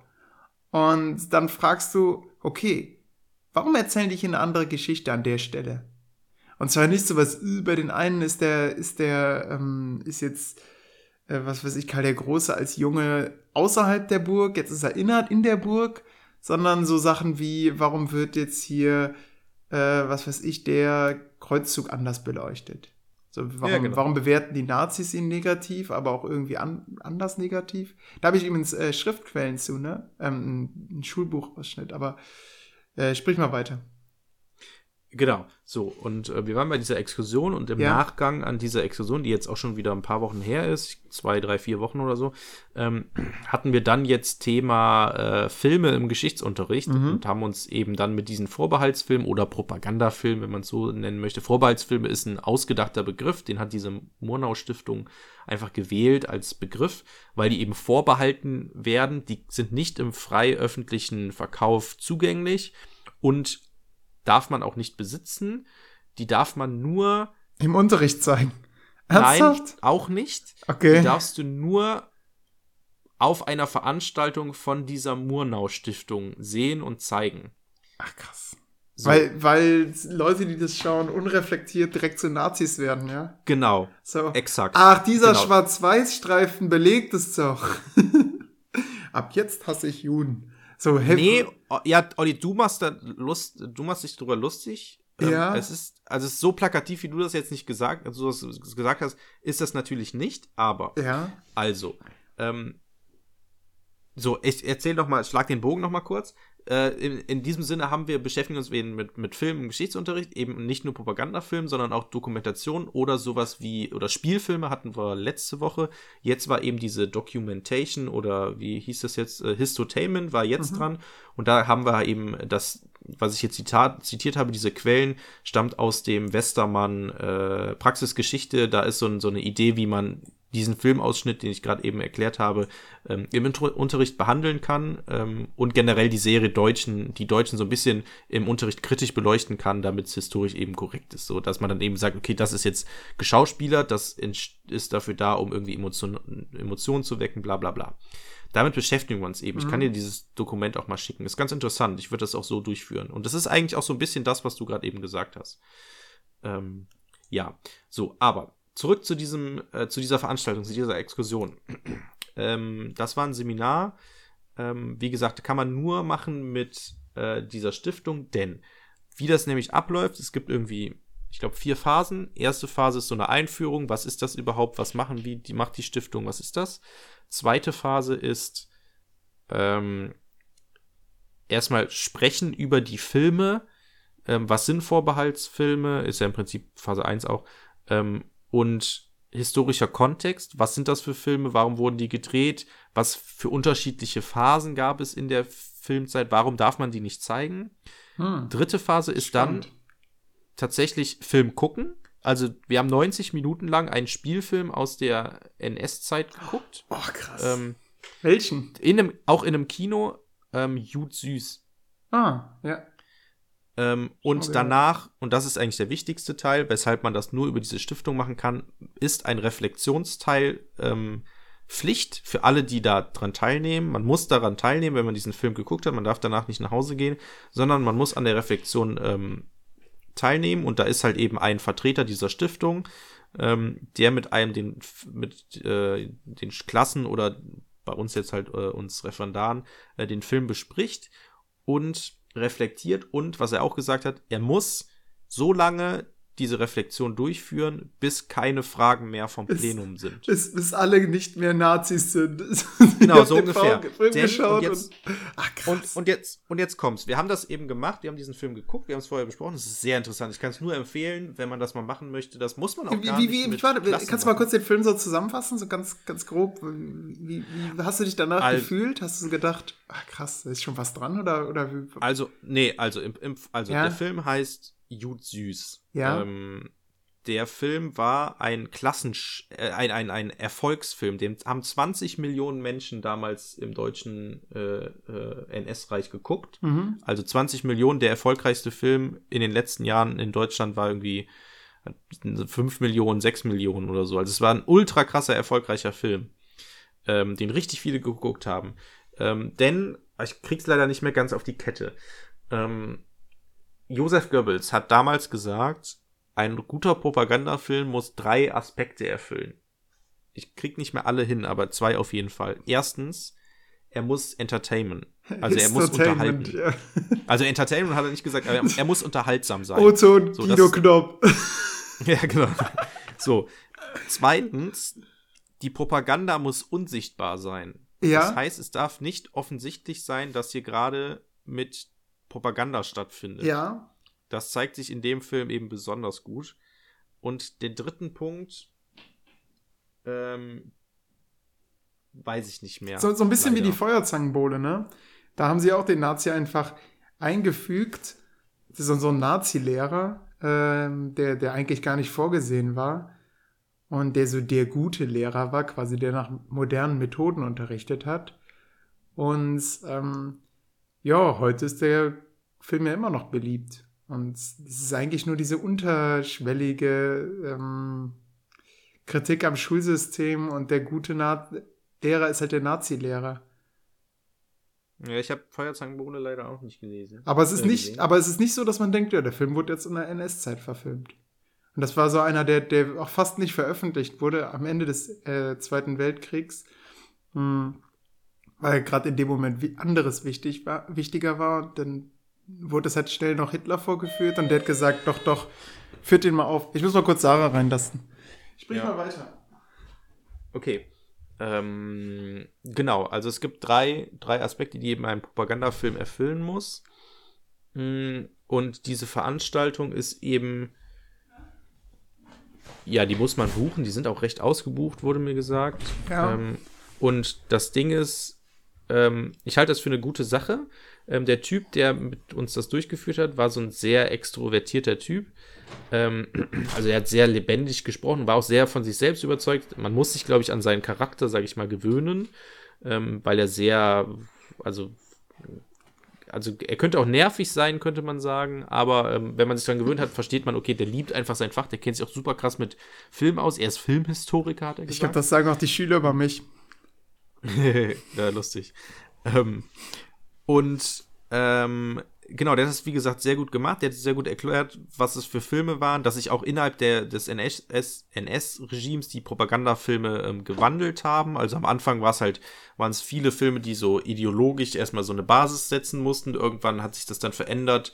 Ähm, dass es dann so in so eine Kriegsrichtung ging, dass Krieg positiv gemacht wird und sowas. Ähm, Und am Ende dann ablenkend, ne? Und- und- weniger kriegerisch. Bitte was? Am Ende des Krieges, äh, also im Krieg, dann weniger kriegerisch, weil, weil das dann ablenken sollte vom Krieg, ne? Es kann, ja, es kann sein, weil ich bin, ich, das ist wie gesagt schon so lange her, ich weiß es auch nicht Mhm. mehr. Ähm, aber zum Beispiel haben sich auch Feindbilder geändert. Wir haben zum Beispiel nachher im, äh, im Seminar noch, noch, noch eine Sequenz geguckt zu einem anderen Film. Ähm, ähm, wie hieß er denn jetzt? Äh, Hitlerjunge Quacks oder Quecks oder sowas. Ähm, da waren die Feindbilder eben äh, Linke, also Kommunisten in dem Sinne, und bei dem anderen, bei dem Film, den wir geguckt, und der war nämlich von 33, der Film, also Mhm. Hitlerjunge Quacks. Und ähm, den Film, den wir geguckt haben, Jud Süß, der war von 39, glaube ich, so. Oder, oder 41 oder irgendwie sowas, ich bin mir jetzt selber nicht mehr sicher. Ähm, genau. Ähm, kurz zur Story. Ähm, äh, Jud Süß handelt eben von. Oder, ah, das ist so krass. Von Fri Oppenheimer. Kennst du den? F Dings Oppenheimer? Physiker. Ähm, Friedrich. Wie heißt der Oppenheimer? ja, ist ein äh, Physiker. Aber Vorname? Ähm, Robert Oppenheimer, Friedrich Oppenheimer. Warte mal, ich gebe mal, ich geb mal kurz Jud Süß ein. Ähm, äh, Jud Süß handelt von ähm, Josef Süß Oppenheimer. Das war ein Jude zur damaligen Zeit äh, unter dem Herzog von Württemberg. Ähm, spielt im Ende des 17. Jahrhunderts und das wird auch im Anfang des Films eingeblendet. Dieser Film beruht auf wahren Begebenheiten. Ah, krass, dieses Ding mit den wahren Begebenheiten. So, ja, denn und tatsächlich ist das auch so. Das ist tatsächlich natürlich anders passiert, als es da dann auch dargestellt wird. Aber es gab diesen, es gab Herzog Karl Alexander von Württemberg, gab es tatsächlich. Es gab ähm, Josef Süß Oppenheimer. Ähm, dieser war eben ein, ein, ein Jude, so wird es im Film dargestellt, der sich ähm, bei äh, diesem in Stuttgart äh, regierenden Herzog ähm, ja, was heißt eingeschleimt hat. Er hat sich halt sozusagen da hochgearbeitet ähm, und den Herzog beeinflusst und immer mehr Macht bekommen in dem Sinne äh, und hat dadurch sozusagen diese St- Ständegesellschaft so ein bisschen wollte die ähm, er wollte sozusagen dem Herzog die alleinige Macht haben äh, geben, aber im Hintergrund war eben äh, Oppenheimer, der die ganze Zeit alles ähm, ja die Fäden gezogen hat, Mhm. sozusagen. Der musste dann immer nur mit seinem hinterhältigen äh, Judengrinsen im Sinne des Filmes, habe ich das jetzt gesagt, ähm, hat er dann immer, ja, aber wenn wir das dann so und so machen, dann können wir das so und so machen. Klingt der wie eine Person, so, die ja, auch, die auch heute noch in nicht- Filmen vorkommt, ne? Ja, genau.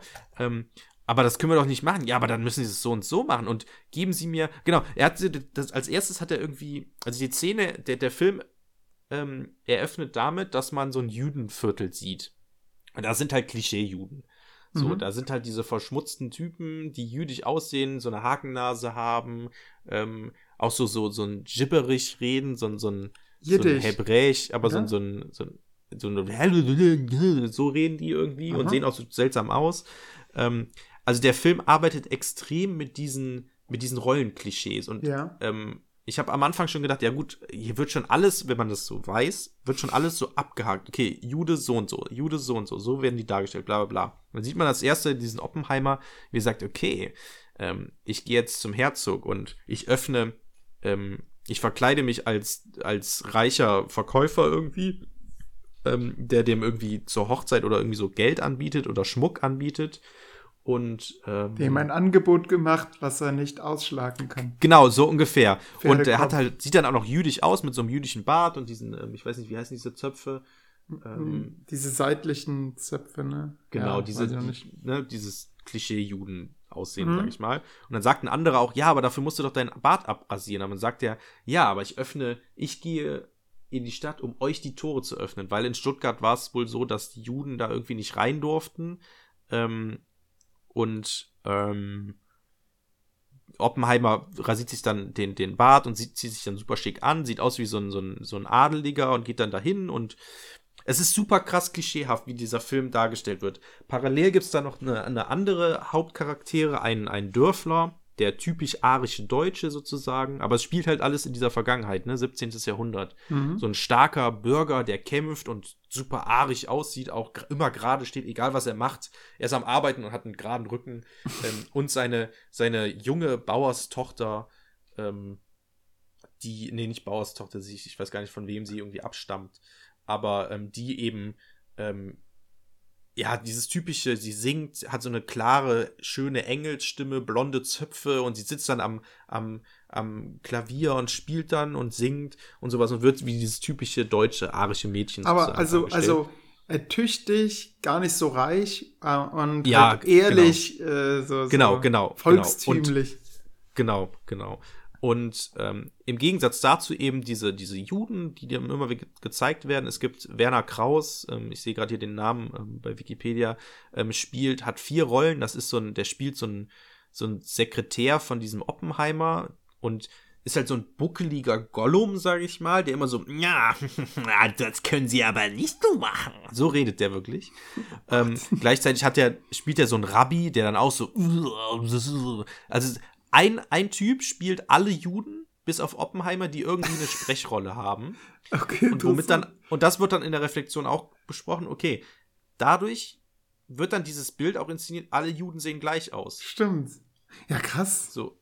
Und, und das ist, es ist so krass durch diese Reflexion. Der Typ, der hat halt auch voll Ahnung. Der hat den Film sozusagen durch, ähm, durchanalysiert. Mhm. Und das ist, man kann wirklich jede Szene in dem Film irgendwie ansprechen und da kann man irgendwas zu sagen, was für eine Art von Propaganda da gemacht wird. Ähm, und dann ist immer, immer wenn Juden gezeigt werden, die, die, die Juden sind alle in so einem, reden halt dieses, dieses seltsame Hebräisch und dann ähm, gibt es immer so Cuts, so, es gibt so, ich weiß nicht mehr, wie das genannt hat, so Überschneidungen. Ähm, zum Beispiel sieht man Juden, wie sie singen in einer, in einer, ähm, äh, in der, oh, scheiße, jetzt fällt mir der Name nicht ein. Wo, wie heißt das Gotteshaus der Juden? Synagoge. In der Synagoge, wie sie irgendwie so ein, auch so, so ganz seltsam singen irgendwie, so, ein- so, ein- so ein Hebräisch, was man nicht versteht. War bedrohlich, Und dann- ja. So ein, so ein, so ein Übergang und dann kommt diese, diese, äh, diese Tochter mit dieser Engelsstimme, die da sitzt und ganz unschuldig ist und sowas. Es ist ultra krass, wie dieser Film mit, mit, also einfach komplett aus Propaganda besteht und die, wie hinterhältig die Juden dargestellt werden und Ja. Oppenheimer auch die ganze Zeit. Ja, aber Wie- ich will doch nur das Beste für sie. Wie ist das. Ende? Ähm, Genau, Schafft er es, äh, das zu, ähm, und, und welche Konsequenzen, also erstmal, schafft er es, den Herzog komplett einzuwickeln? Ja, er schafft es komplett, den Herzog einzuwickeln. Okay. Am Ende ist der Herzog hat sozusagen die alleinige Herrschaft Mhm. ähm, im Vorbild von Frankreich. Ähm, und ähm, gleichzeitig wird aber diese Bauerstochter von Oppenheimer auch vergewaltigt. Ah, okay. Ähm, und sie bringt sich daraufhin in einem See um. Dann kommt ihr, ihr angeheirateter Mann. Das ist auch noch so ein Ding. Die beiden haben geheiratet, weil Oppenheimer wollte sie heiraten. So, diese Bauers, äh, diese, diese, diese, diese Engelstochter, sag ich mal. Mhm. So. Ähm, der Vater von ihr war aber von äh, gegen Oppenheimer und hat die dann in so einer Nacht- und Nebel-Aktion die beiden, die anderen beiden dann, also diesen, diesen Aria-Typen, äh, dann vermählt. So. Mhm. In so einer Nacht- und Nebel-Aktion. In der, noch am gleichen Tag, wird sie von Oppenheimer vergewaltigt. Das heißt, sie ist sozusagen noch Jungfrau und wird von dem Juden vergewaltigt. Daraufhin bringt sie sich um aufs Schande und der, der, der deutsche Arier trägt sie dann mit geradem Rücken vor dem Palast, wo dann eben Oppenheimer ver, äh, verhaftet wird. Gleichzeitig stirbt auch der, der Herzog an einem Herzinfarkt oder so. Ähm, es wird im Film gezeigt, dass Oppenheimer ihn vergiftet hat, wohl. Mhm. Ähm, Auch wieder das klassische, der Juden vergiften den Brunnen, Juden vergiften den Herrscher. Ja, genau, im wörtlichen Sinne, also nicht nur, dass er Gift auch in den, in, den Kelch reingebracht, reingemacht hat, sondern auch von der Meinung. Ne? Der hat ihn ja super krass von seiner Meinung überzeugt, so wird es Ah. dann dargestellt. Ähm, und genau, der Film endet damit, dass Oppenheimer gehängt wird. Also negativ. Und das war tatsächlich, ähm, Welche Ein- Musik ein- wird eingespielt in dem Moment, wo er gehängt wird? ja, es wird die ganze Zeit dieses Lied, was die, was die, dieses Mädchen singt, in verschiedenen Tönen wird das eingespielt. Ah, Das, also es gibt verschiedene, oh sorry, ich bin am Mikrofon gekommen. Ähm, das wird auf ähm, verschiedenen äh, Dur-Ebenen, hat, hat dieser Typ von der Stiftung gesagt, wird es immer wieder eingespielt, weil es halt immer Traurigkeit ist und sowas.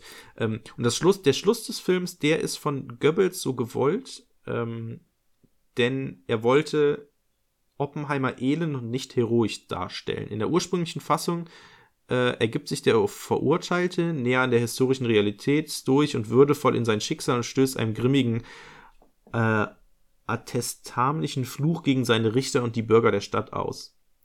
So, ähm, also es ist bewusst gewollt. Ähm, der Regisseur ähm, war ein bekannter Regisseur, ähm, wie heißt der? Produktion Veit Harlan, genau. Ähm, sehr, sehr guter Regisseur, sagt der Typ auch. Der ist also leider sehr, sehr gut, weil halt die szenischen Mittel, die im Film verwendet werden, richtig gut funktionieren und für das, was der Film sozusagen möchte, funktioniert der Film sehr, sehr gut. Und weil er eben genau, also am Ende des Films sitzt du da und denkst dir so, ja krass, ja, so ist das gewesen. So, das war Ja. alles real. Und es ist total skurril und da, darüber reden wir halt auch. Das ist zum Beispiel ähm, eine Szene, da verstecken sich Oppenheimer und sein, sein Gollum-Gehilfe, verstecken sich und belauschen ein Gespräch zwischen zwei, ähm, zwischen dem Herzog und noch irgendjemanden. Und sie verstecken sich, wie in so klassischen Filmen, hinter so einem, nicht ein Gemälde, Busch. sondern so eine Art Ach so. Statue-Gemälde, so, so ein, Ja. ist auch kein Fresko. Auf jeden Fall verstecken die sich dahinter und dann meinte nachher in der Reflexion, okay, ähm, wissen Sie noch, wo Sie durchgucken? Und dann war so, okay, durch den Mund, okay, von wessen Mund? Und dann war so, ja, durch den Mund des Teufels. Aber es war gar kein Teufel. Das war einfach ein alter Mann, durch den die geguckt haben. Aber diese Verbindung, das Mhm. ist der Teufel mit Oppenheimer. Oppenheimer ist ein Gehilfe des Teufels. Das funktioniert einfach. Das ist die Propaganda, die der Film möchte. Und das hat der Typ auch gesagt. Genau. Bei ihnen hat der Film funktioniert. Die Propaganda wirkt. Und das ist eben, warum diese Reflexion eben auch äh, ganz, ganz wichtig ist, weil die Propaganda wirkt tatsächlich so. Und ähm, kleine Anekdote dazu: Ich habe ähm, im Nachhinein, am nächsten Tag war ich in der Schule und habe meine, habe die äh, Fachkonferenzvorsitzende von Geschichte angesprochen meinte so, ja, ich war gestern da bei dieser Exkursion und würde das gern machen, ist das nicht cool, weil gerade auch in der 9. Klasse Nationalsozialismus ist und sie meinte auch, ja, eigentlich generell ist die Idee gut, Problem ist aber, es wirkt bei Schülern und selbst mit der Reflexion wirkt das zu krass. Ach, krass. Und zum Beispiel diesen, zum Beispiel diesen anderen Film, ähm, den wir auch, wo wir auch einen Ausschnitt geguckt haben, ähm, Hitlerjunge Quacks oder Quecks, Ja, ich bin mir jetzt Quacks. selber nicht mehr sicher. Ähm, der, ähm, da sind halt sehr viele sehr krasse Propagandalieder auch. Und sie meinte, sie hätten das in der Oberstufe, in der, in der 12. oder 13. Klasse damals, haben die das ähm, gemacht und geguckt. Und dann ist sie nachher irgendwann mal im, eine Woche später oder so nochmal auf den Film eingegangen und wir haben das ja besprochen. Und die Schüler haben angefangen, das Lied zu singen. Boah, was zum Teufel? Das ist ja weil krass. Die das, weil die das nicht reflektieren können, weil das so eindringlich ist. okay, das- wow. Also selbst für uns, und das meinte auch meine Seminarleiterin, die ist auch schon, die ist ja Geschichtslehrerin seit, seit, seit Jahren. Und sie meinte auch, sie hat diese Lieder, wenn sie das nochmal, die hat das auch im Kopf, weil das einfach so eindringlich ist. Das Mhm. wird dir so unterbewusst in den Kopf gehämmert. Das funktioniert einfach. Und ähm, Ähm. meinte die, die Lehrerin von der Fachkonferenz auch nochmal, ähm, es gibt zum Beispiel Museen, die zeigen bestimmte Ausschnitte von Filmen oder auch Plakate oder sowas, zeigen die bewusst nicht. Da hängt dann irgendwas drüber oder sowas und da steht dann ein Hinweisschild. Wir zeigen das hier nicht bewusst, weil wir Angst haben, dass diese Propaganda oder weil wir einfach wissen, diese Propaganda funktioniert auch heutzutage noch. Du musst dafür nicht irgendwie, man würde meinen, so, okay, ja, wir sind reflektiert, wir kennen diese Zeit. Nein, das funktioniert auch noch. Das funktioniert sowas von krass. Heavy. Und Wurde, es ist echt wurde, krass. Wurde ab und zu in dem Film gelacht? Ähm, ja, ich habe selber gelacht.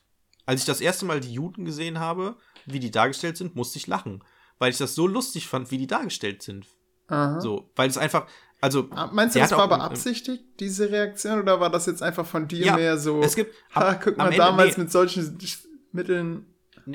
Nee, nee, am Ende war es also tatsächlich, also das hat er auch gesagt, also man sollte den Film auf zwei Ebenen, also man konnte sich für eine Ebene entscheiden. Entweder man guckt die Eben, guckt den Film aus Sicht eines eines äh, Menschen der damaligen Zeit, also lässt sich sozusagen auf diese Propaganda auch ein und genießt einfach mal den Film, oder man schaut sich den Film eben an und versucht das so ein bisschen schon während des Guckens zu entschlüsseln. Und ich habe Mhm. halt im Vorfeld gesagt, okay, ich gucke jetzt diesen Film einfach mal und lasse ihn einfach mal auf mich wirken.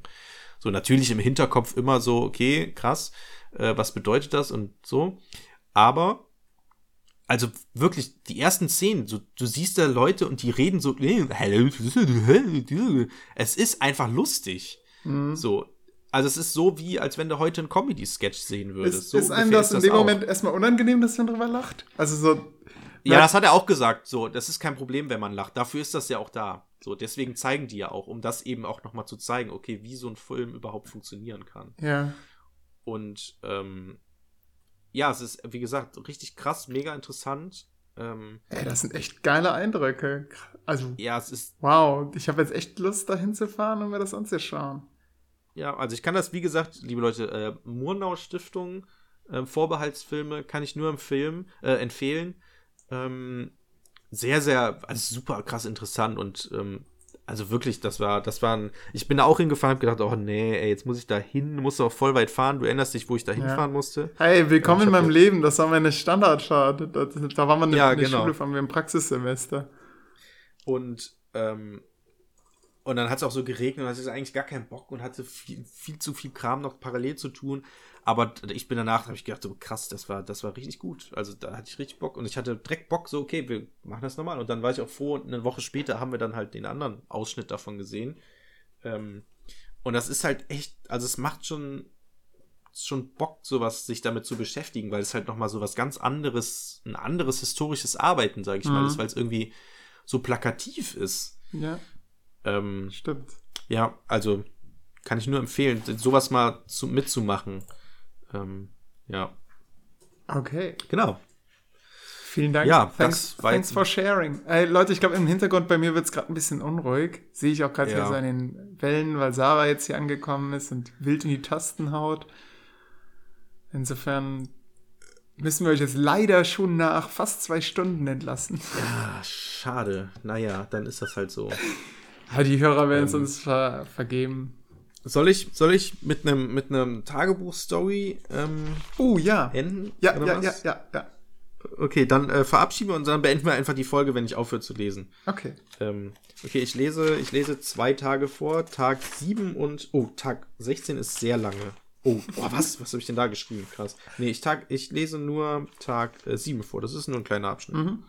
Ähm, ja, gut, dann äh, vielen Dank fürs Zuhören und äh, Bleibt ja, uns treu. ne?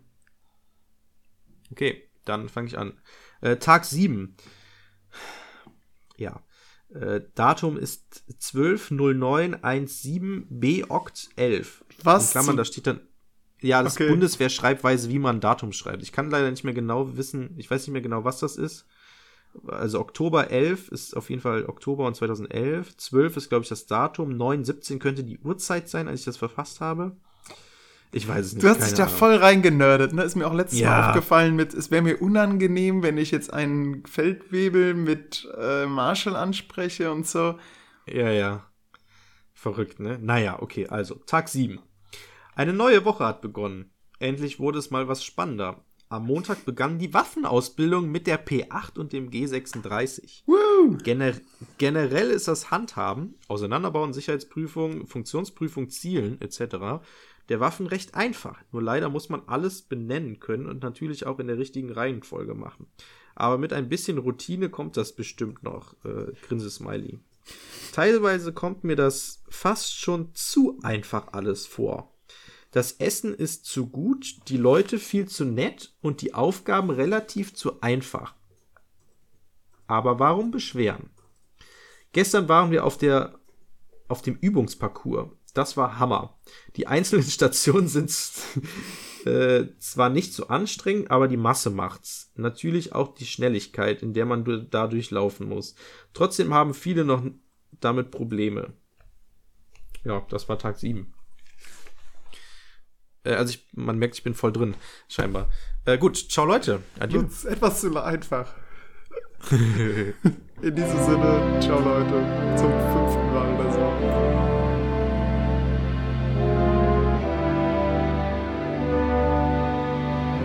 Der Historienpodcast.